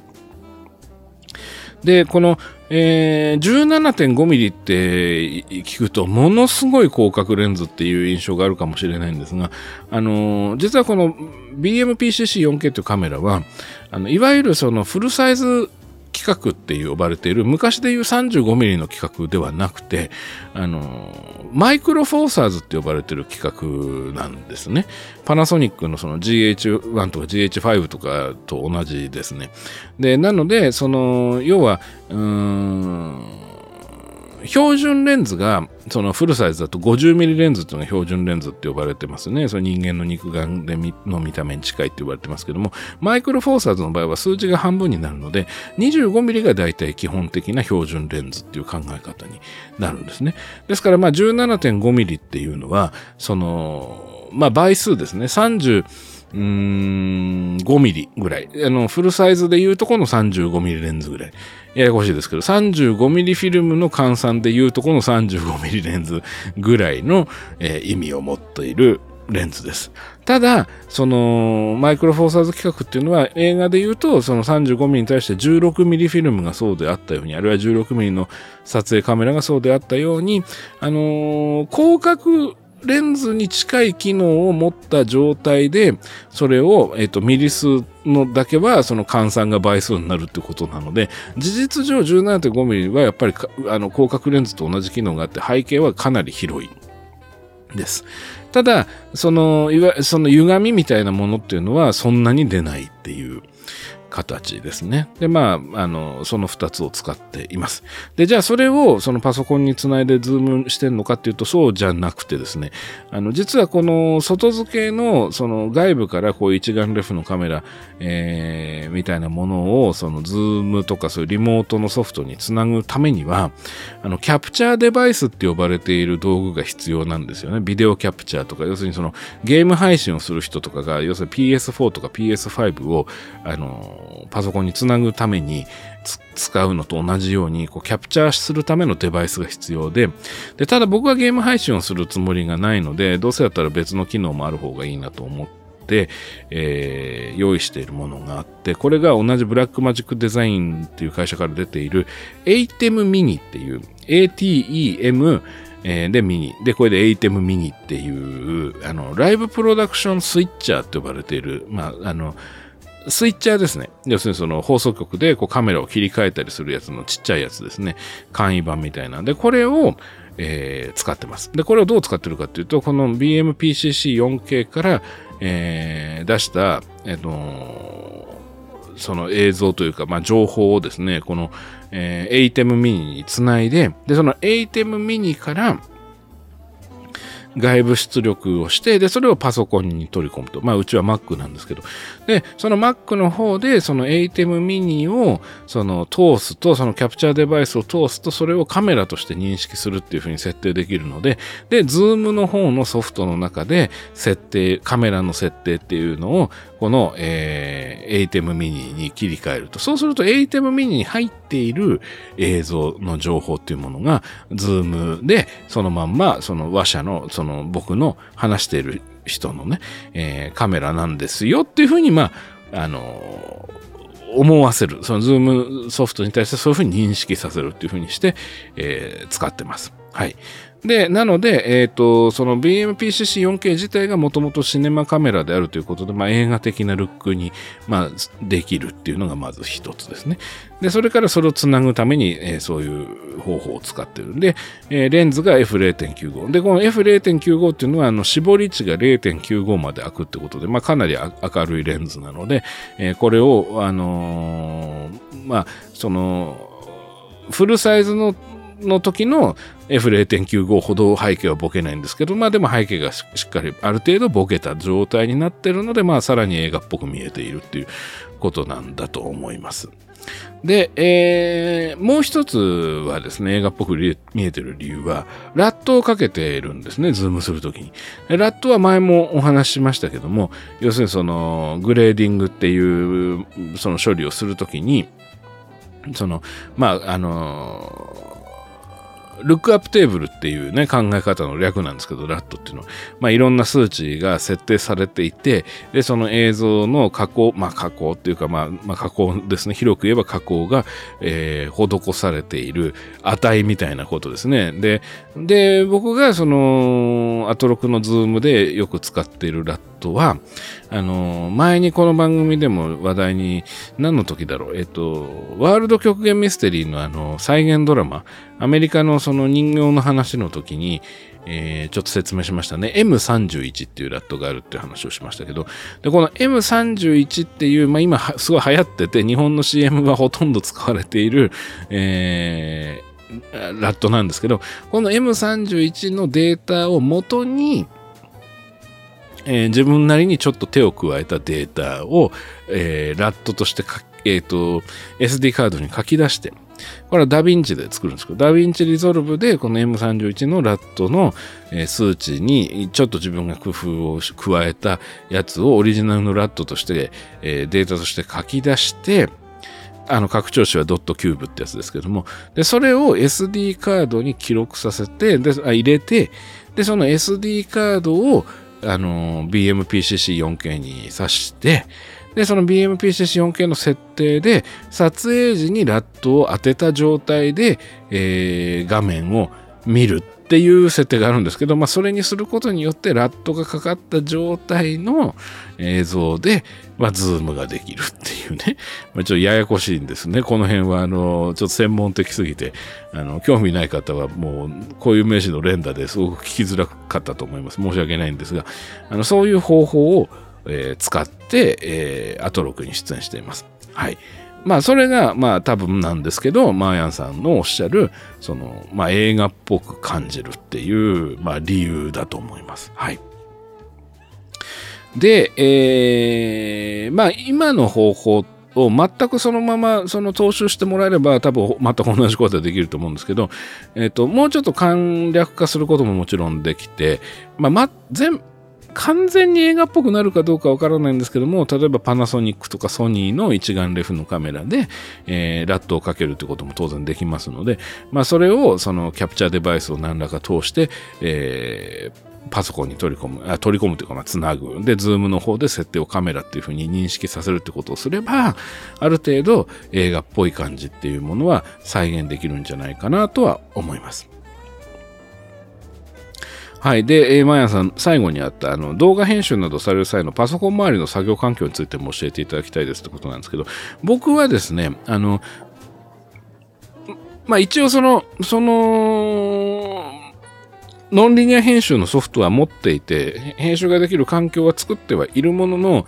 あんまりやらないんですね、実はね、動画編集は。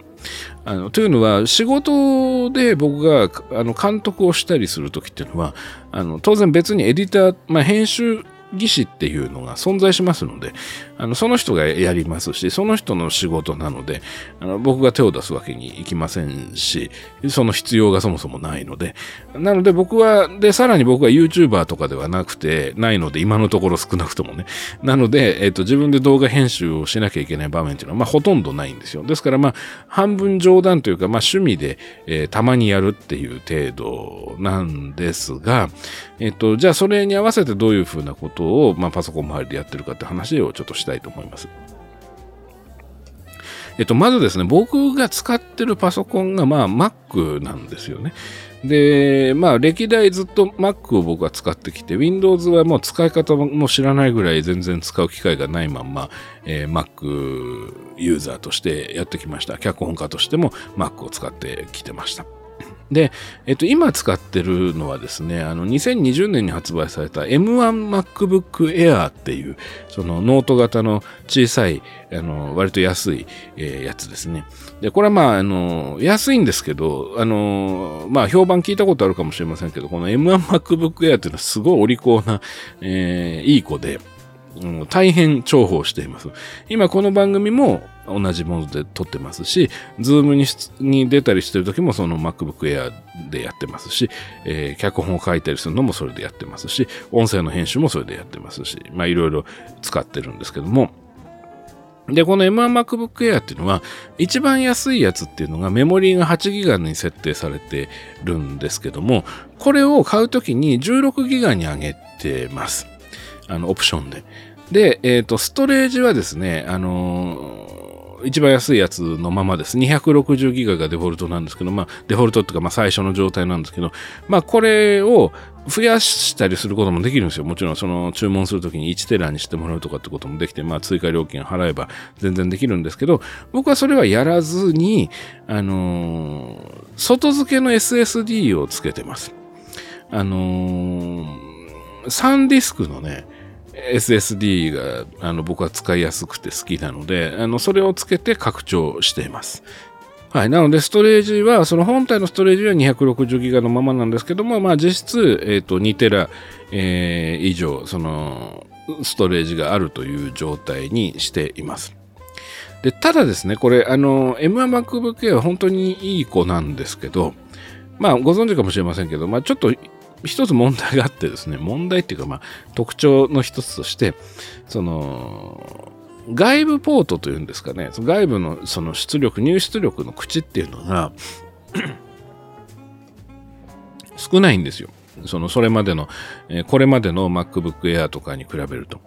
で、USB の Type-C あのー、の、そのサンダーボルト3ってやつですね、の口が2つついてるだけで、えー、他は何もないんですね。あのー、で、電源を引っ張ってくるのも、この、えー、タイプ C のサンダーボルトを使ってしまうわけで、そうすると1個しかないっていうことになっちゃうんですよ、口が。そうするとこれ、まあいろんな作業がしづらいですよね。で、これはね、まあ、まあ皆さんよくおっしゃっている、その M1MacBook Air っていうのは拡張性がないっていうね、いろんなものを繋いだり、あの、するときに、まあ毎回繋いだり外したりっていうことをしなきゃいけなくて、えー、大変っていうのをよく言われますよね、口が少ないっていうのは。なので、えっ、ー、と、あれを使ってるんですね。あの、作業するときに、えっとね、えー、なんて言うんでしたっけ。うーん、ドッキングステーションですね。あの、ドッキングステーションっていうのは、要はその、えー、ハブの、その、もっとがっつりしたやつというか、あのー、しっかりしたやつっていうんですかね。ハブってありますよね。あの USB ハブとか、外付けでさらにその口を増やすってやつですけども、えー、それの、えー、僕はね、えー、カルデジットっていうメーカーの TR3 プラスっていうドッキングステーションを、えっ、ー、と、MacBook Air からえー、1個ね、あのー、サンダーボルト3を出して、を経由して繋いでます。でね、このカルデジットの TR3 プラスがいいのは、あのね、15ポート対応してるんですよ。口が15個あるんですね。で、まあそれはその USB のタイプ C も複数あってタイプ A もありますけども、それ以外にも、あの、例えばその、えっと、デジタルオーディオ信号に対応していたり、えー、あと、あの、ディスプレイポートですね、もついてたり、あとはですね、あのまあ、あの、あれがありますね。そのイーサネットとかそういったようなものを直接つなぐような LAN ケーブルの口もついているっていう感じです。で、さらに言うと、その SD カードリーダーの口もついているっていうで、かつ、えー、まあ、アナログのその音声入力の、えー、ポート、それからそのヘッドホンの、えー、端子のポートっていうのもついていると。まあ、この二つに関しては僕はあの、えー、前にね、そのどうやってこの作劇ラジオを撮ってるのかっていう質問に対してのお話で、あの、オーディオインターフェースを使ってるって話をしましたから、この音の出し入れに関しては僕はまあ使わないんですけど、ただやっぱりこのカルデジットのこの TR3 プラスっていうのが1個あることで、その M1MacBook Air のそのタイプ C の口を1つ使ってこの TR3 につなぐんですけど、そこから15股にこうポートが増えるっていう状態なので、あの非常に作業はしやすいですね。うん、で、これがなかったらちょっと僕きつかったろうなといろんな作業がね、というふうに思います。で、あとは、その、MacBook Air を僕はその、そのまま使ってるというよりも、クラムシェルモードって呼ばれている、その閉じた状態にして、外部モニター、外部ディスプレイにつないで使ってます。で、外部ディスプレイが、やっぱり動画編集をする可能性っていうのも、というか、まあ実際することもありますので、えー、それも含めて、えっ、ー、と、デルの 4K のモニターを使ってます。あの、画質がいいやつですね。で、27インチのモニターなんですけども、えっとね、U27209M っていう、9M の9は数字の9じゃなくて、あの、アルファベットの9ですね。U27209M っていうそのデルの 4K モニターをに、えー、MacBook Air からの情報を出して使ってます。で、まあ、それはカルデジットを経由してるってことですね。はい。で、それがまあ基本的な作業環境ですね。で、まあ、あとは、その、この、この U27209M は、あの、スピーカーがついてないんですよ、スピーカー機能が。なので、えー、坊主のスピーカーのシステムっていうのを別、別途作ってって設置してて、で、これをモニターから出すのではなく、PC の方から、要するに、えー、MacBook Air の方から、えー、この CalDigit を経由して音を出しているっていうような形です。はい。えー、これがまあ基本的な作業環境ですね。で、その動画編集は一応その、えー、まあ Apple なんで、その Mac を使ってるので、まあ純正がいいだろうということで、ファイナルカットを入れてます。で、それ以外にも、あとそのグレーディング作業とかをしたいので、えー、当然ダヴィンチは入れてます。で、ダヴィンチは無料で、えー、入れてますけども、あの無料版ではなくて、その優勝版を入れてるんですけど、そのフィルムっぽいあのエフェクトとかをかけられるので、その方が。えっ、ー、と、ただですね、これ優勝版は僕は、あのー、買ったのではなくて、先ほどお話したその、えー、ライブプロダクションスイッチャーのその ATEM ミニっていうね、スイッチャーの話しましたけど、これ面白くて ATEM ミニを買うと、そこにその有償版のダヴィンチを無料で入れられるっていうプロダクトキーがついてくるんですよ。ややこしいんですけど。要するにその、 ATEM Mini を買えば漏れなく有償版のダヴィンチリゾルブの最新版がタダになりますよっていうことなんです。だから事実上ダヴィンチ代も入っての ATEM Mini の値段ですっていう風になるようになってるんですね。これダあのブラックマジックデザインの方でそういう設定になってるんですね。なので僕はその本来であれば有償であるダヴィンチの、えー、一番新しい状態のやつがまあ常に入っているっていうまあそういう状態です。ですからダヴィンチの方で動画編集することもありますし、まああとはダヴィンチで、まあグレーディングするときはダヴィンチの方に、え、移行して、データを移行して、え、やると。まあそういうような感じですかね。まあそれが僕の基本的な作業環境です。はい。ということで、えー、マヤンさんからのご質問にお答えしました。はい。えー、では、えー、続いてのメールご紹介します。ラジオネームスタンピードさんです。三宅さん、こんにちは。初めてメールいたします。タマフルアトロクの三宅さん出演会は大好きで、何度も聞き直しており、ご著書もすべて拝読しております。ありがとうございます。ポッドキャストもいつも楽しく拝聴しています。ありがとうございます。えー、さて、私は現在30歳なのですが、10歳の頃に近所の図書館で鈴木浩二さんの小説、リングを借りて読んで以来、大のホラー小説好きです。小中高と図書委員でホラー小説を読み漁っていました。毎年受賞作の発表を楽しみにしていた日本ホラー小説大賞が数年前に横溝正史ミステリー大賞と統合されてなくなってしまったことは非常にショックでした。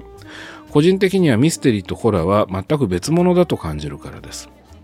さて、三宅さんに質問ですが、三宅さんは好きなホラー小説はありますか？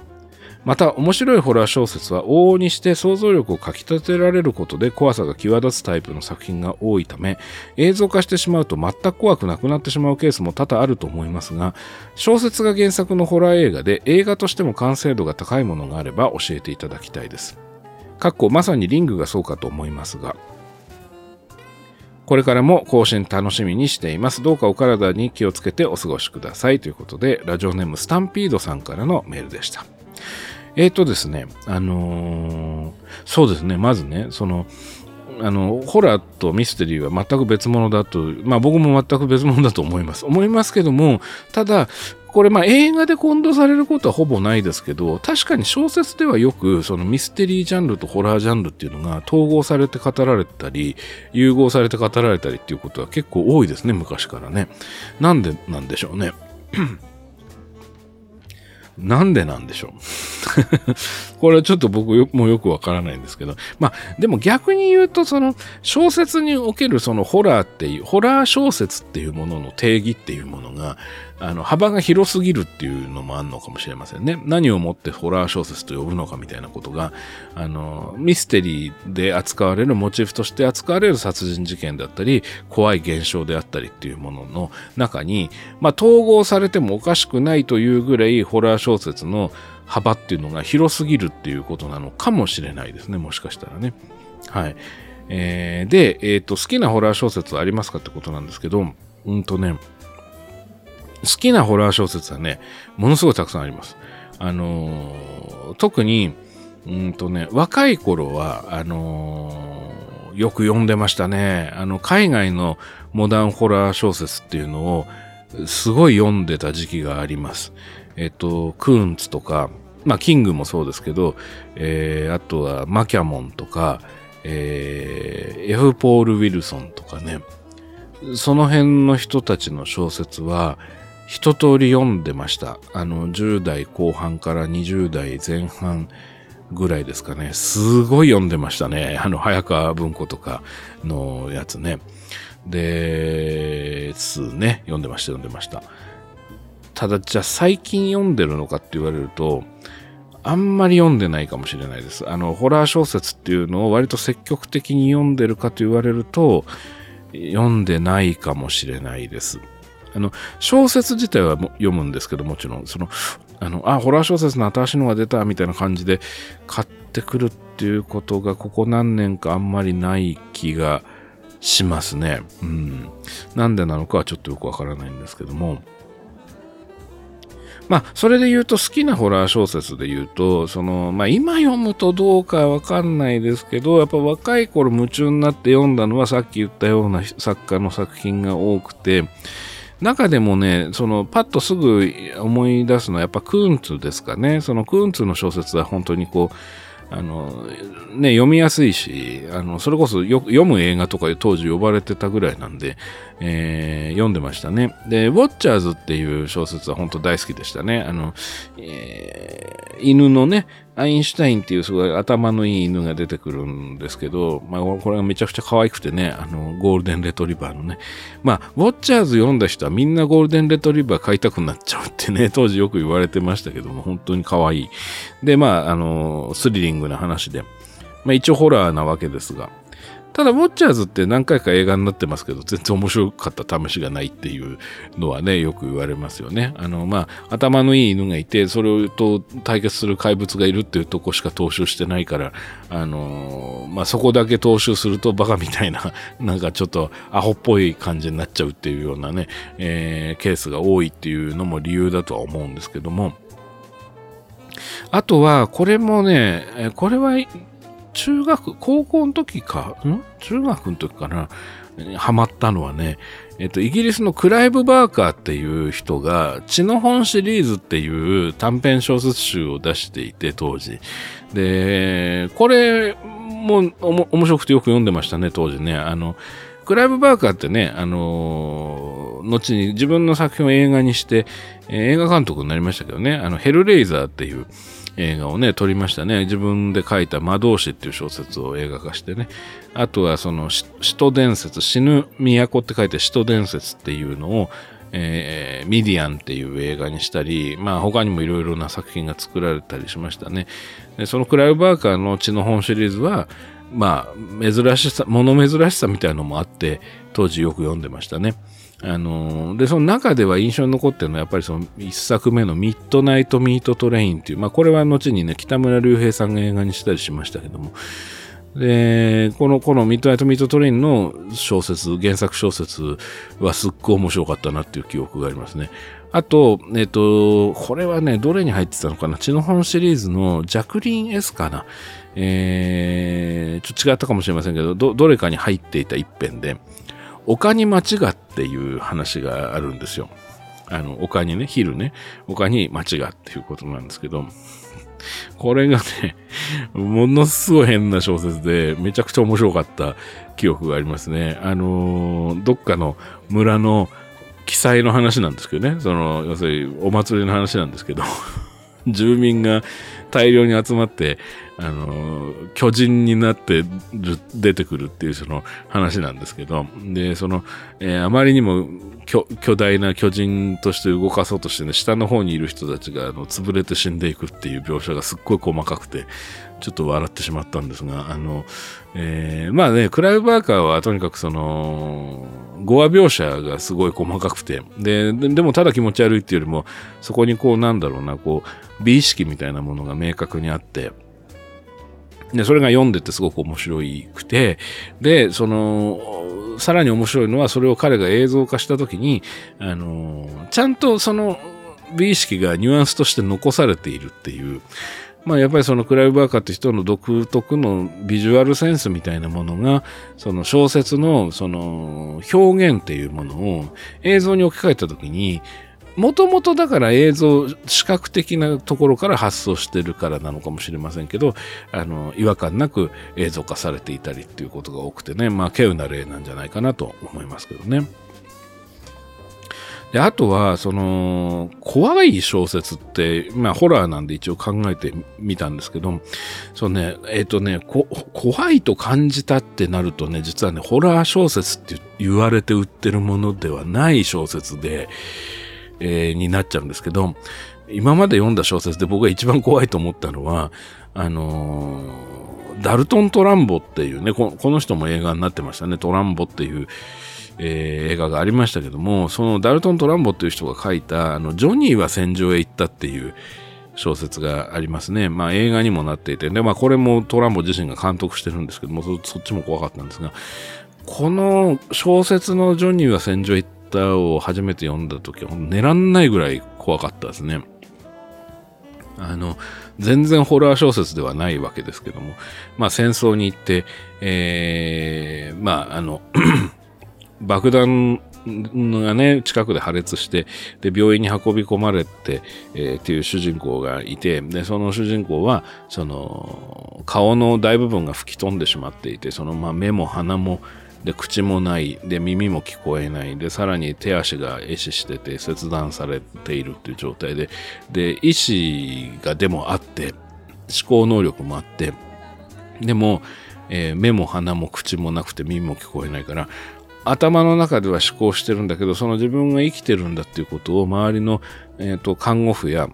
あの、今でいう看護師ですけど、まあ当時は看護婦で女性でしたから、その看護婦や医師に伝えることができなくて、で、かつ彼らの言葉も聞こえない。で、状況も見えない。っていう中で、彼が、あの、思考がこう、現在、過去、未来みたいに、こう、だんだんだんだんこう、こう、こう、いろんな時間をさまよっていくっていう中で、どうやって自分がまだ生きてるんだっていうことを外側の人たちに伝えていくのか。で、かすかに動く首と頭っていうもので、何かを表現しようとするんだけど、周りから見え見ると、それは、あの、痙攣を起こしてるようにしか見えないみたいな話ですね。まあ、いろいろ展開はあるんですけども。まあ、最終的な結論も含めてなんですけど、まあ、怖いなと思って読みましたね。あの、えー、いろんなことを想像しましたね。自分自身がそういう風になったらどうしようということも当然想像するわけですけど、あの自分がそういう人たちが実はいて、そういう気持ちに気づけてないんじゃないかみたいなことを想像しても恐ろしくなりましたね。あのもし自分の身近な人がそういう状態になった時にどう判断したらいいんだろうみたいなことも含めてなんですけどね。あの、これは本当に恐ろしかったですね。うん、でもホラー小説ではもちろんないわけですけど。あとはそのホラーっていうモチーフだったけど、本当に怖かったっていうので言うと、えっと、まあこれ小説っていうカテゴリーに入れちゃっていいのかどうかわかんないんですけど、あの、新耳袋シリーズってありますね。あの、怖い話があの、99本入ってるやつですけども、で、まあ僕はそれの映像版の怪談新耳袋っていうのをたくさん仕事でやってたりはするんですけど、それの元ですね、本ですね。本の新耳袋ですね。それの第4夜、えっと、4巻目、えー、だと思いますけども、その中に山の牧場っていうちょっと長めの話が入っていて、で、これがね、あの本当にね、読んでいて、ちょっとこう、身の危険を感じるぐらい怖かった記憶がありますね。まあ、読んだのは20代の頃だと思いますけども、今読んでも怖いんじゃないかな。あのー、読み物としての怖さがすごかったですね。やっぱこう、いろいろ想像してしまって、えー、怖かったですね。えー、で、まあ逆に思ったのは、その山の牧場を映像化するっていうのは非常に難しいだろうなと。映像化してこの怖さを出すっていうのはまあ相当難しいというか、まあできるんだろうかっていうようなことを、えー、考えた記憶があります。はい。あとは、えっと、これは挿絵込みで、えー、怖かったって感じだったことだと思うんですけど、子供の頃にね、あのー、ちょっとトラウマになったのは、あの、えー、江戸川乱歩の少年探偵団シリーズってね、あの、ポプラ社っていうところから出てたやつありますね。で、あのー、えー、スタンピードさんね、図書委員をやられてたってことなんで、まあ、図書館によく置いてあったと思うので、えっ、ー、と、お読みになられてるかどうかわかんないんですけど、そのポプラ社の少年探偵団シリーズの中に、聖堂の魔人っていうお話っていうか一冊があって、で、これの表紙をめくって最初に出てくるそのカラーの挿絵があるんですけど、これがすごい怖くて、あの、本文の中のイメージも本文で書かれていた話もその文体も怖いんだけど、でもそれ以上にやっぱり印象に残ってるのはその挿絵で、でね、これがどういう挿絵かっていうと、あのね、普通の民家の、えっとね、お風呂場？洗面所？かなんか。なんですよ。明るくね。明るい蛍光灯かなんかで照らされてるような、そ、そそこにお手伝いさんみたいな女の人がいて、で、その人がなんか扉をバッて開けた瞬間かなんかなんだけど、そこに、開けた場所に、あの、聖堂の魔人が立ってるんですよ。聖堂の魔人っていうのはなんかこう、ブリキみたいな等身大の人間と同じ大きさの魔人なんですけど、で、この絵がものすごい怖くて、その、要するにその、ただ聖堂の魔人がいるっていうんじゃなくて、その、お手伝いさんみたいな、その日常的な、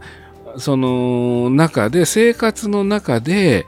まあ、お風呂場とか洗面所みたいなところに、あの、高校と蛍光灯がついているんだけど、そこにもう異物の極みみたいな、その、あの、魔人が立ってるっていう絵ですね。で、これは本当に怖くてね、あの、まあ、なんだろうな。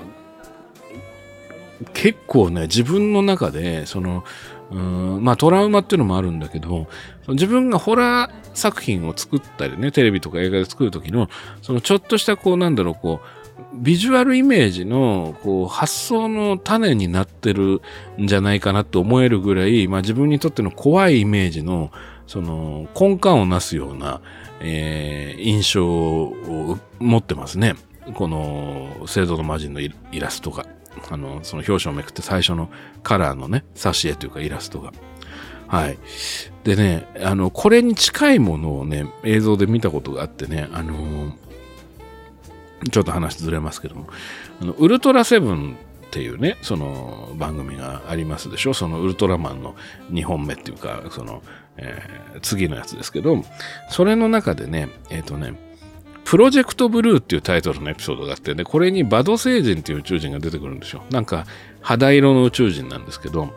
でね、顔がなんかこう、お尻みたいな形してる宇宙人なんですけど、で、そのお尻みたいな形をした頭に、目鼻口がこうキュッとこう一箇所にちっちゃく集まってるタイプのデザインの顔なんですけど、そのバド星人が、えっ、ー、とね、これどういうシチュエーションだったかちょっと忘れましたけど、まあこれも民家の、2階から1階に降りる階段の途中にバド星人が立っている、えー、のを横一の引き絵で撮った絵カットが出てくるんですよ、ウルトラセブンの、そのプロジェクトブルーって話の中にね。で、このカットがすごい怖くて、その、えっ、とし、しかもまあさっきのお手伝いさんと一緒で手前にウルトラ警備隊の人とかが映ってて、だからこう、あくまでも生活の一部とか、まあ、人間がそこにいるのが普通の状態ですよっていうその家の家屋のあの構図になってるのにもかかわらずその階段の途中にもう明らかに異物のそのバド星人がいるっていう絵がさっきのね、その聖堂の魔人のお風呂場だか洗面所だかの絵とすごく近い怖さっていうのを感じて、えー、すごいこう、頭に焼き付いてますね、そのカットがね。あのー、何が怖いのかな？えっと、やっぱりこう、日、あ日常イコール安全であるみたいな、その安全だと思っていた、その、そのエリアというかゾーンというか、まあ、セーフティーゾーンみたいなものがものすごくあっさり破られてる感じが怖いんですかね。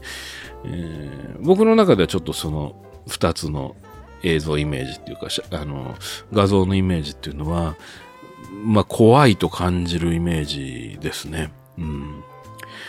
えっ、と、それで、あともう一つのご質問の、その小説が原作のホラー映画で映画としても完成度が高いものがあればってことなんですけど、まあ、それで言うと、この前の配信でお話ししたあの、八つ墓村っていうね、その野村義太郎っていう監督さんが撮ったバージョンの八つ墓村っていうのがそうかなという気はします。あのー、まあ、原作は横溝正史のミステリーで、それこそね、その、その横溝正史ミステリー大賞っとホラーが統合されたって話が書いてありましたけど、そのまさに横溝正史のミステリー小説ですよね、原作はね。で、ただまあ映画のその八つ墓村っていうのはミステリーというよりもまあホラーなんですよね、完全にね。そっちに振り切っちゃってるんですよ。つまり、あの、元の小説を大胆に脚色して脚本化しているっていうことですね。で、それを映画化してるってことですね。で、そのまあど、どう違うかっていうと、あのーえー、ネタ、ネタバレをしないように話す。いや、ネタバレしますね、これ確実に。えっと、なので、ちょっとその、これから横溝選手の八つ赤村を読もうと思ってる方とか、野村義太郎の、えー、八つ赤村を見ようと思ってる方は、ちょっと時間をね、飛ばしていただくか、なんかしていただくとして、まあちょっと、あの、申し訳ないんですけど、ピー音入れたり、こう、遠回りするよりちゃんとお話ししたいので、えー、ネタバレをしますが、これからちょっと話したいと思うんですけども、あのね、原作は、まあ、ものすごい簡単に言うと、構造的にはですよ。構造的には、その、落ち武者のたたりが起こしている事件、怪事件かと思っていったら、それは落ち武者のたたりを利用した人間が起こしている事件でしたっていうことなんですよね。ものすごい簡単に言うと。もっといろいろ複雑だったり、語り部が誰かとかっていう問題はあるんだけど、まあちょっとそれは置いといて、構造的には、事件の構造的には、落ち武者のたたりかと思ってたら人間でしたって話なわけですね。やってることはね。で、映画版の八つ墓村、その野村義太郎版の八つ墓村っていうのは、落ち武者のたたりが起こしている事件だと思っていったら、やっぱり落ち武者のたたりを利用した人間がやってたんだってなって、って落ち着くのかと思いきや、あの、やっぱり本当に落ち武者のたたりだったっていう話になってるんでしょ。これ、これすごいですね。つまり幽霊がやってるのかと思ったら人間だったって話を、幽霊がやってるのかと思ったら人間だったと思ったけど、やっぱ幽霊だったっていう話ですね。幽霊がやってたってことなんですよ。で、この、このね、その、大胆なね、基本的なプラン、脚色のプランがやっぱすごくて、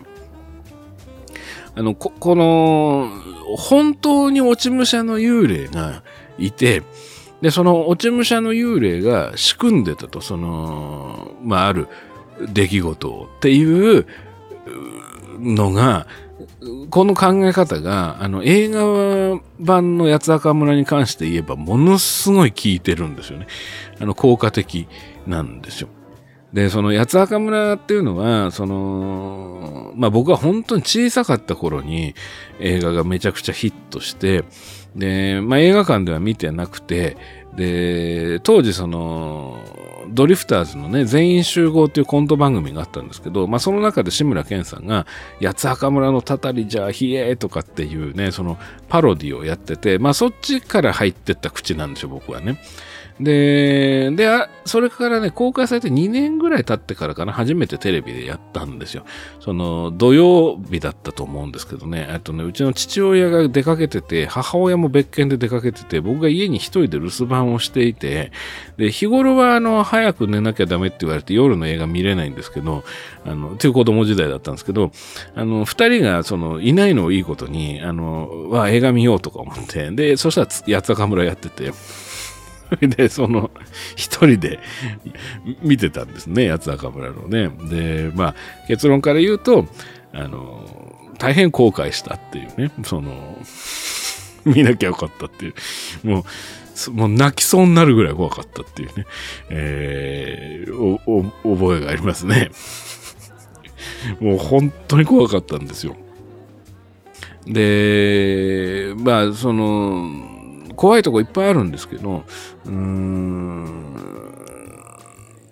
まあよく言われるのは、その視覚的なそのイメージの怖さっていうのが、まあ割と徹底されていた映画だと思うんですよね。野村義太郎版八つ赤村って。で、まあ、頻繁に、あの話題に上がるのは、その、えー、山崎努が演じていた、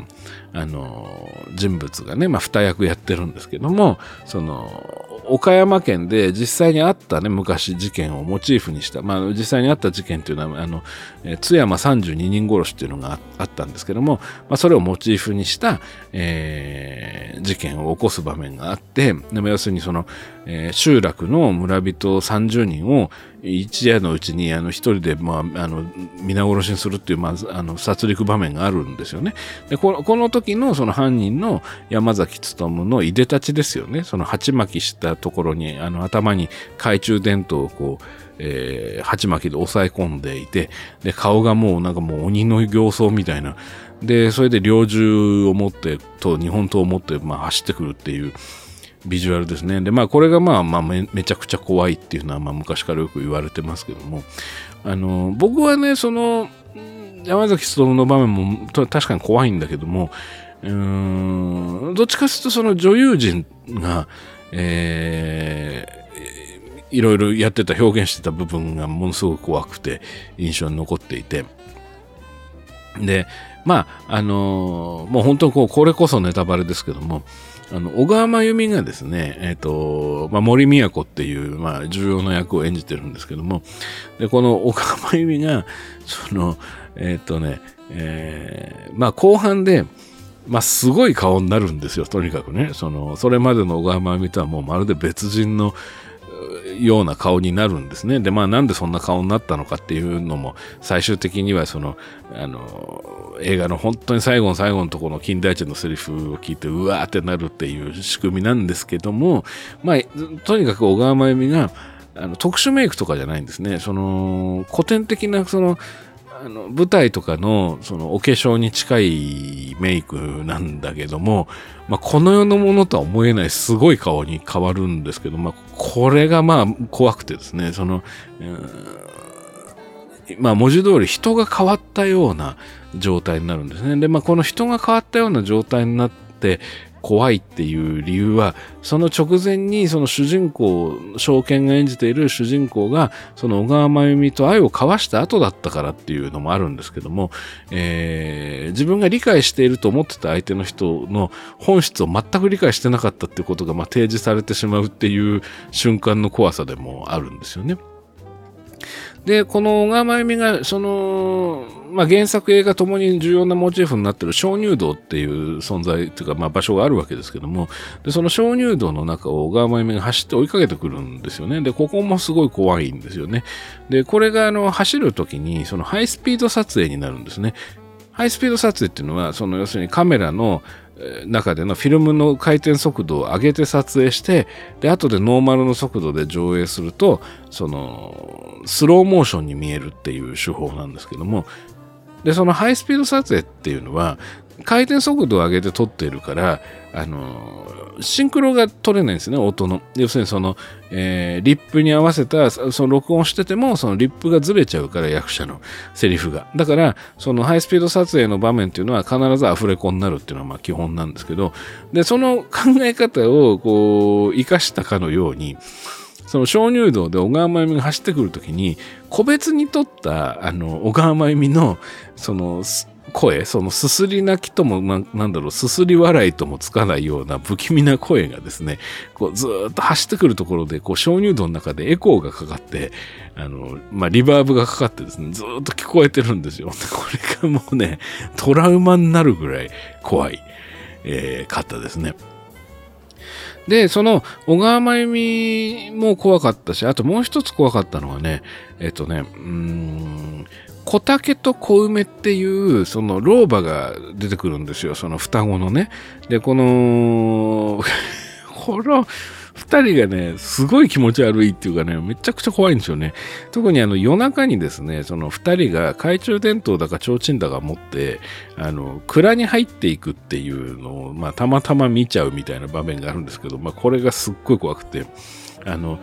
もう、その、もう背格好が全く同じ双子のばあさんがですね、その、不気味にこう音を立てずにこう移動していくんですね、蔵の中にね。で、これ、こっちが見てるってことがバレたらどうしようみたいな、それでばあさんたちがこっち向いたらどうしようみたいな、すごい緊張感があったのも覚えてますし、あとね、何よりすごいのはね、あのー最後にね、これもうごめんなさいね、完全ネタバレですけども、あの、まあ、要するに金田一が、その、この事件はこういうことなんじゃないかみたいな、で、こうだったんじゃないかみたいな話をして、まあ、映画の、その、総括に入るとこですね。その、総括に入って、で、まあ、もう本当に話がまとまってきたねってなった矢先の場面で、あの、小竹が、その、非常にこう、アクシデンタルな死に方をするんですよ。で、その小竹っていうのは、その、さっきのおばあさんね、その演じてるのは市原悦子なんですけど、で、この市原悦子さんが演じてる小竹が、その、まあ、アクシデンタルな死に方をするんですよ。で、まあ、このアクシデンタルだと思ってた死に方が、まあ、実はそうアクシデントじゃないよっていうんで、これが、落ち武者が本当に幽霊としてやってたんだよっていうのがさらにその後つくんですけど、このね、小竹がね、一人で、その、和室で、その、仏壇に向かって、度胸、あの、要するにお経を読み上げてるんですね。度胸をしてるわけですね。で、そこに、まあ、ある理由で、コウモリの大群が飛んできて、で、その障子とかを破って入ってきちゃうんですよ、部屋に。ね、で、その仏壇のとこにあの置いてあった火のついたろうそくをコウモリが倒しちゃって、で、その火がコウモリの羽についちゃって、で、もうあちちあちちみたいな感じになって、火のついたコウモリがもう部屋の中飛び回った結果、障子とかいろんなもんに当たって、あっという間にその部屋が火事になっちゃうっていうシーンがあるんですよ。で、ここの場面で、その、まあ、結局その、小竹の背中にも火がついちゃうんですよ。その仏壇に向かって度胸している小竹の背中にもね。で、あの、燃え上がってしまうんだけど、あのね、ここれが何が怖いかというとね、その、バックショットで撮ってるんですよ。後ろから撮ってるんですけど、その仏壇に向かってその度胸しているおばあさんが和室にいるっていうそのちっちゃく丸まった背中みたいな絵面自体は、まあ、にすごく日常的な絵だと思うんですよ。なんだけどもうその、それも火柱のように燃え上がっていくんです。で、で燃え上がっていくっていうことも怖いんだけど、その、その自分に火がついてるってことに気がついてんだか気がついてないんだか、小竹がずっと度胸を続けてるんですよ。あの火柱になりながら。で、市原悦子のそのお経を読み上げる声が、その燃え盛るその小竹の背中にずっとかかってるんですよ。でね、これがね、ものすごい怖かったですね。で、特にね、何が怖いってね、その、その燃え上がってるのがスタントじゃなくて人形なんですよ、撮影用の。つまり、その役者に火つけるわけいかないからなんですけど、その明らかに、こう、小竹に似せた人形で撮影してるわけですね。で、ここの人形だからこそ、その火がついて燃え上がってても微動だにしないんですよ。で、この微動だにしない背中なのにもかかわらず、ずっと市原悦子の度胸が流れているっていうのが、まあ、ものすごくインパクトがあって、この小竹ばあさんが、その、もう、あっち側に行っちゃってんだなっていう感じがするんですよね。その、熱いとかいうリアクションが全然なくて、その、まだお経を読み上げてるし、肉体的にはこっち側の世界にまだいるのかもしれないんだけれども、もうすでに、あの、落ち武者のたたりで、落ち武者のその、霊たちの力で、こう、向こうに引きずり込まれちゃってる。で、で、肉体だけはこっちに残ってんだな、みたいなね、そういう怖さがね、あの、あるんですよ。でね、あのまあ、この、その、畳の部屋で、和室でね、この、お仏壇に向かっておばあちゃんが手を合わせてお経を読んでいるっていう後ろ姿っていう絵面の日常感とでもそのおばあさんは燃え上がっているんだっていうその異物感みたいなものっていうのはあのさっき言ったその聖堂の魔人のその挿絵とかあのウルトラセブンのバド星人が階段に立ってるとかっていうのと多分僕の中ではすごい共通しててやっぱりその自分が怖いと感じるそのイメージみたいなものは、やっぱその日常的な状態の中に明らかに異常なものが混じってる異常なことが起きているっていう、その、なんだろうな、こう、日常が簡単に崩れちゃうかもしれないっていうような、そのアンバランスさみたいなものなのかもしれないですね。だからもう、そのアメリカのホラー映画でよくね、なんかこう悪魔が大暴れするとか、まあそういう場面とかって、見てて全然怖いと思わないんですけど、その非日常しかないみたいな状態の絵が出てきても全然怖いと思わないんですけど、やっぱりこういう日常の中に非日常が混じり込んでいるみたいな、やっぱ怖いなと思いましたね。あとはですね、えっ、と、そうですね、小説が原作のホラー映画で映画としても完成度が高いっていうと、あの、ちょっとざっとタイトル上げていくとですね、僕はあの、アイラ・レビンの、えー、ブラジルから来た少年ですかね。これはあの小説もすごく面白かったし、映画がめちゃくちゃ僕は大好きなんですよね。あのまあ簡単に言っちゃうと、その、スリラー、まあミス、スリラーミステリーというか、まあホラー小説ではないと思うんですよ。で、映画も別にホラー映画ではないと思うんだけれども、でも、まあ、やっぱ怖かったし、よくできてたなと思います。で映画はね、あの、グレゴリー・ペックとローレンス・オリビエっていう、まあ、ものすごい名優の二人が共演しているっていうのも見どころなんですが、もしですね、その、スタンピードさんね、そのブラジルから来た少年の映画版ご覧になる場合は、あの、吹き替え版でご覧になるのがおすすめです。あの、ローレンス・オリビエの声をね、西村光さんがやってるんですね。あの、水戸黄門とかやられてたんで、西村さんのね、あの、お芝居がもうほんと抜群で、えー、で、そのペックの方は、あの、フィックスのね、上達也さんがやっていて、まあ、このお二人の声も、あの、非常に聞きどころという感じもあるので、えっ、と、これ吹き替え版がおすすめです。あの、ブラジルから来た少年はすごくよくできてると思います。まあ、あと古い小説で言うと、あの、H.P. ラブクラフトっていうね、あの、クトゥルー神話で有名な、えー、のラブクラフトが書いた宇宙からの色っていう小説があるんですけども、あの、これを、これね、何度も映画化されてるんですけど、あの、えー、2、3年前ぐらい、一昨年ぐらいに、あの、一番新しいバージョンができて、ニコラス・ケイジが主演で、カラーアウトオブスペース遭遇っていうタイトルで日本では DVD とか出てると思うんですが、配信もあると思うんですけども、これはね、あの、かなりよくできていたんじゃないかなと思います。あのまあ何度か映画化されてる中で僕がベストだなと思うのはその一個前にドイツで作られた自主制作で作られたモノクロ版のカラーアウト・オブ・スペースがあってこれが僕は一番いいかなとは思ってるんですけどね。あのというのはその宇宙からの色っていうタイトルでなんとなくお分かりいただけるかもしれないんですけどそのまあ色っていうのがすごく重要なモチーフになっていて特にその宇宙からそのなんていうんですかこう怪しげなそのなんていうんだろう色がやってくるんですよ。で、その色っていうのが、その、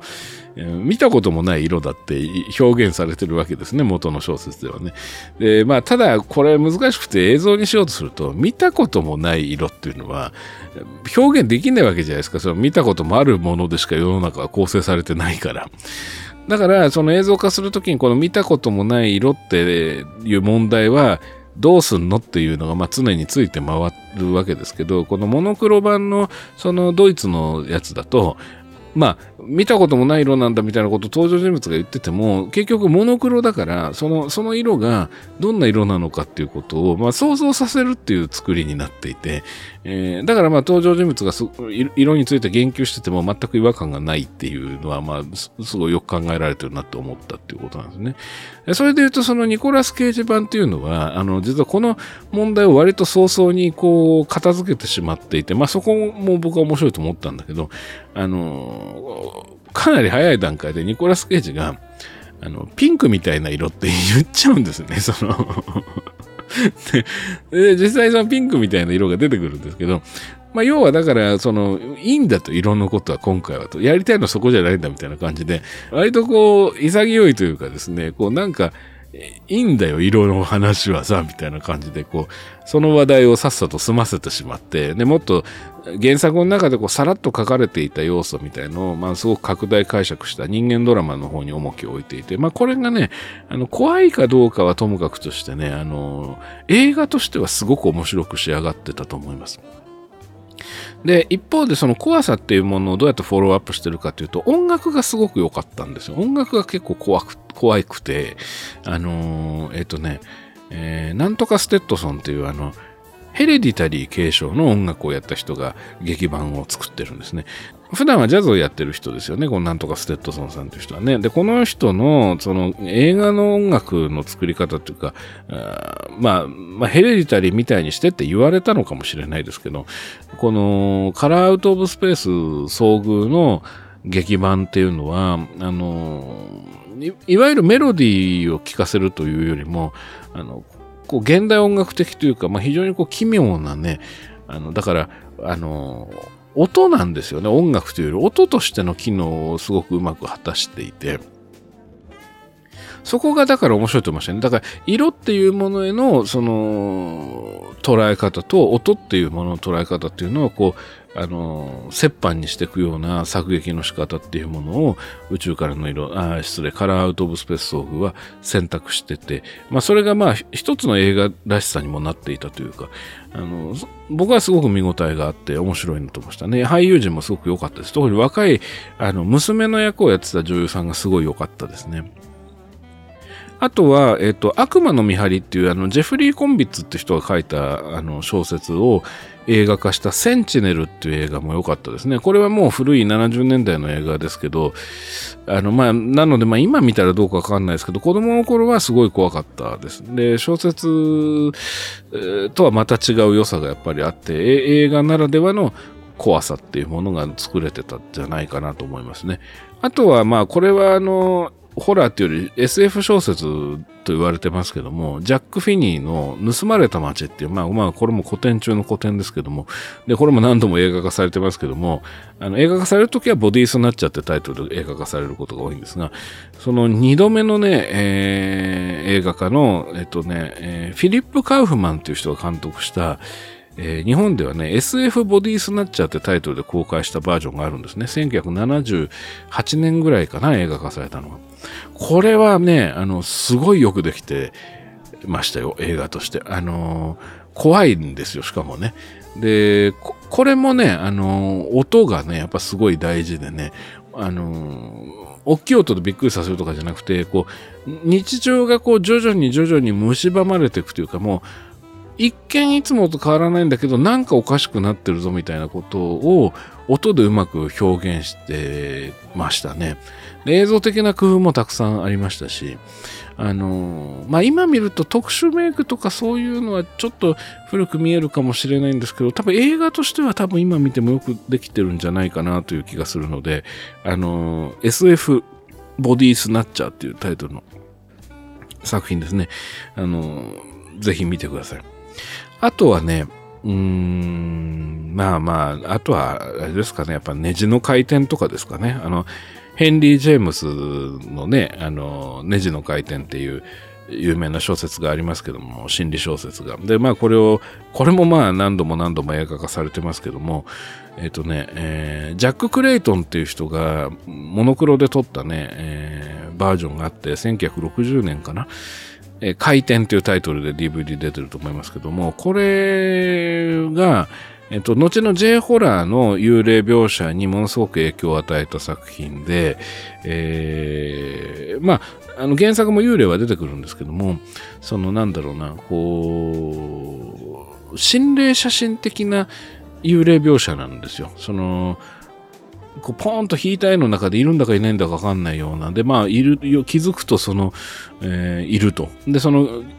で、しかもじーっとこっちを見てるみたいな感じの描き方なんですけども、あの、これはね、映像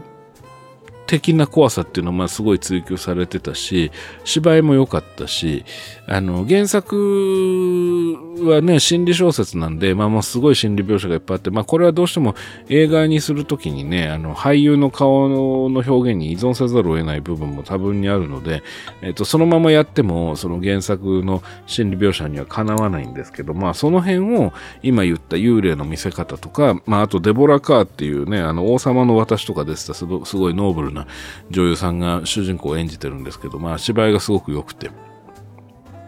あの見応えがある古典中の古典ですね、回転は。まあ、あとはあれですかね、えー、シャーリー・ジャクソンのずっとお城で暮らしてるとか、まあ、これ最近映画化、映像化されて日本だと、えー、配信で見られるのかな。僕はワウワウで見ましたけども、これも良かったし、まあ、あと、オードリー・ローズとかね、フランク・デ・フェリータのオードリー・ローズっていう、まあ、小説がありますけど、まあ、これの映画版も良かったですね。えー、まあそんな感じですかね。その僕が少なくともパッと思い出せる小説が原作のホラー映画で映画としても完成度が高いっていうものになると、まあ大体このぐらいかなというふうに思います。はい、えー、ということで、スタンピードさん、もしよろしければ、まあなんか参考にしていただいて、あの、レンタルとか配信でちょっとね、えー、ご覧いただいたり、まあ原作と読み比べていただいたりしてもいいのかなと思います。はい、ということで、えー、もうかなりいい時間になってきましたので、えー、今回はこのぐらいで締めたいと思います。それではスクリプトドクターの作劇ラジオ次回もお楽しみに。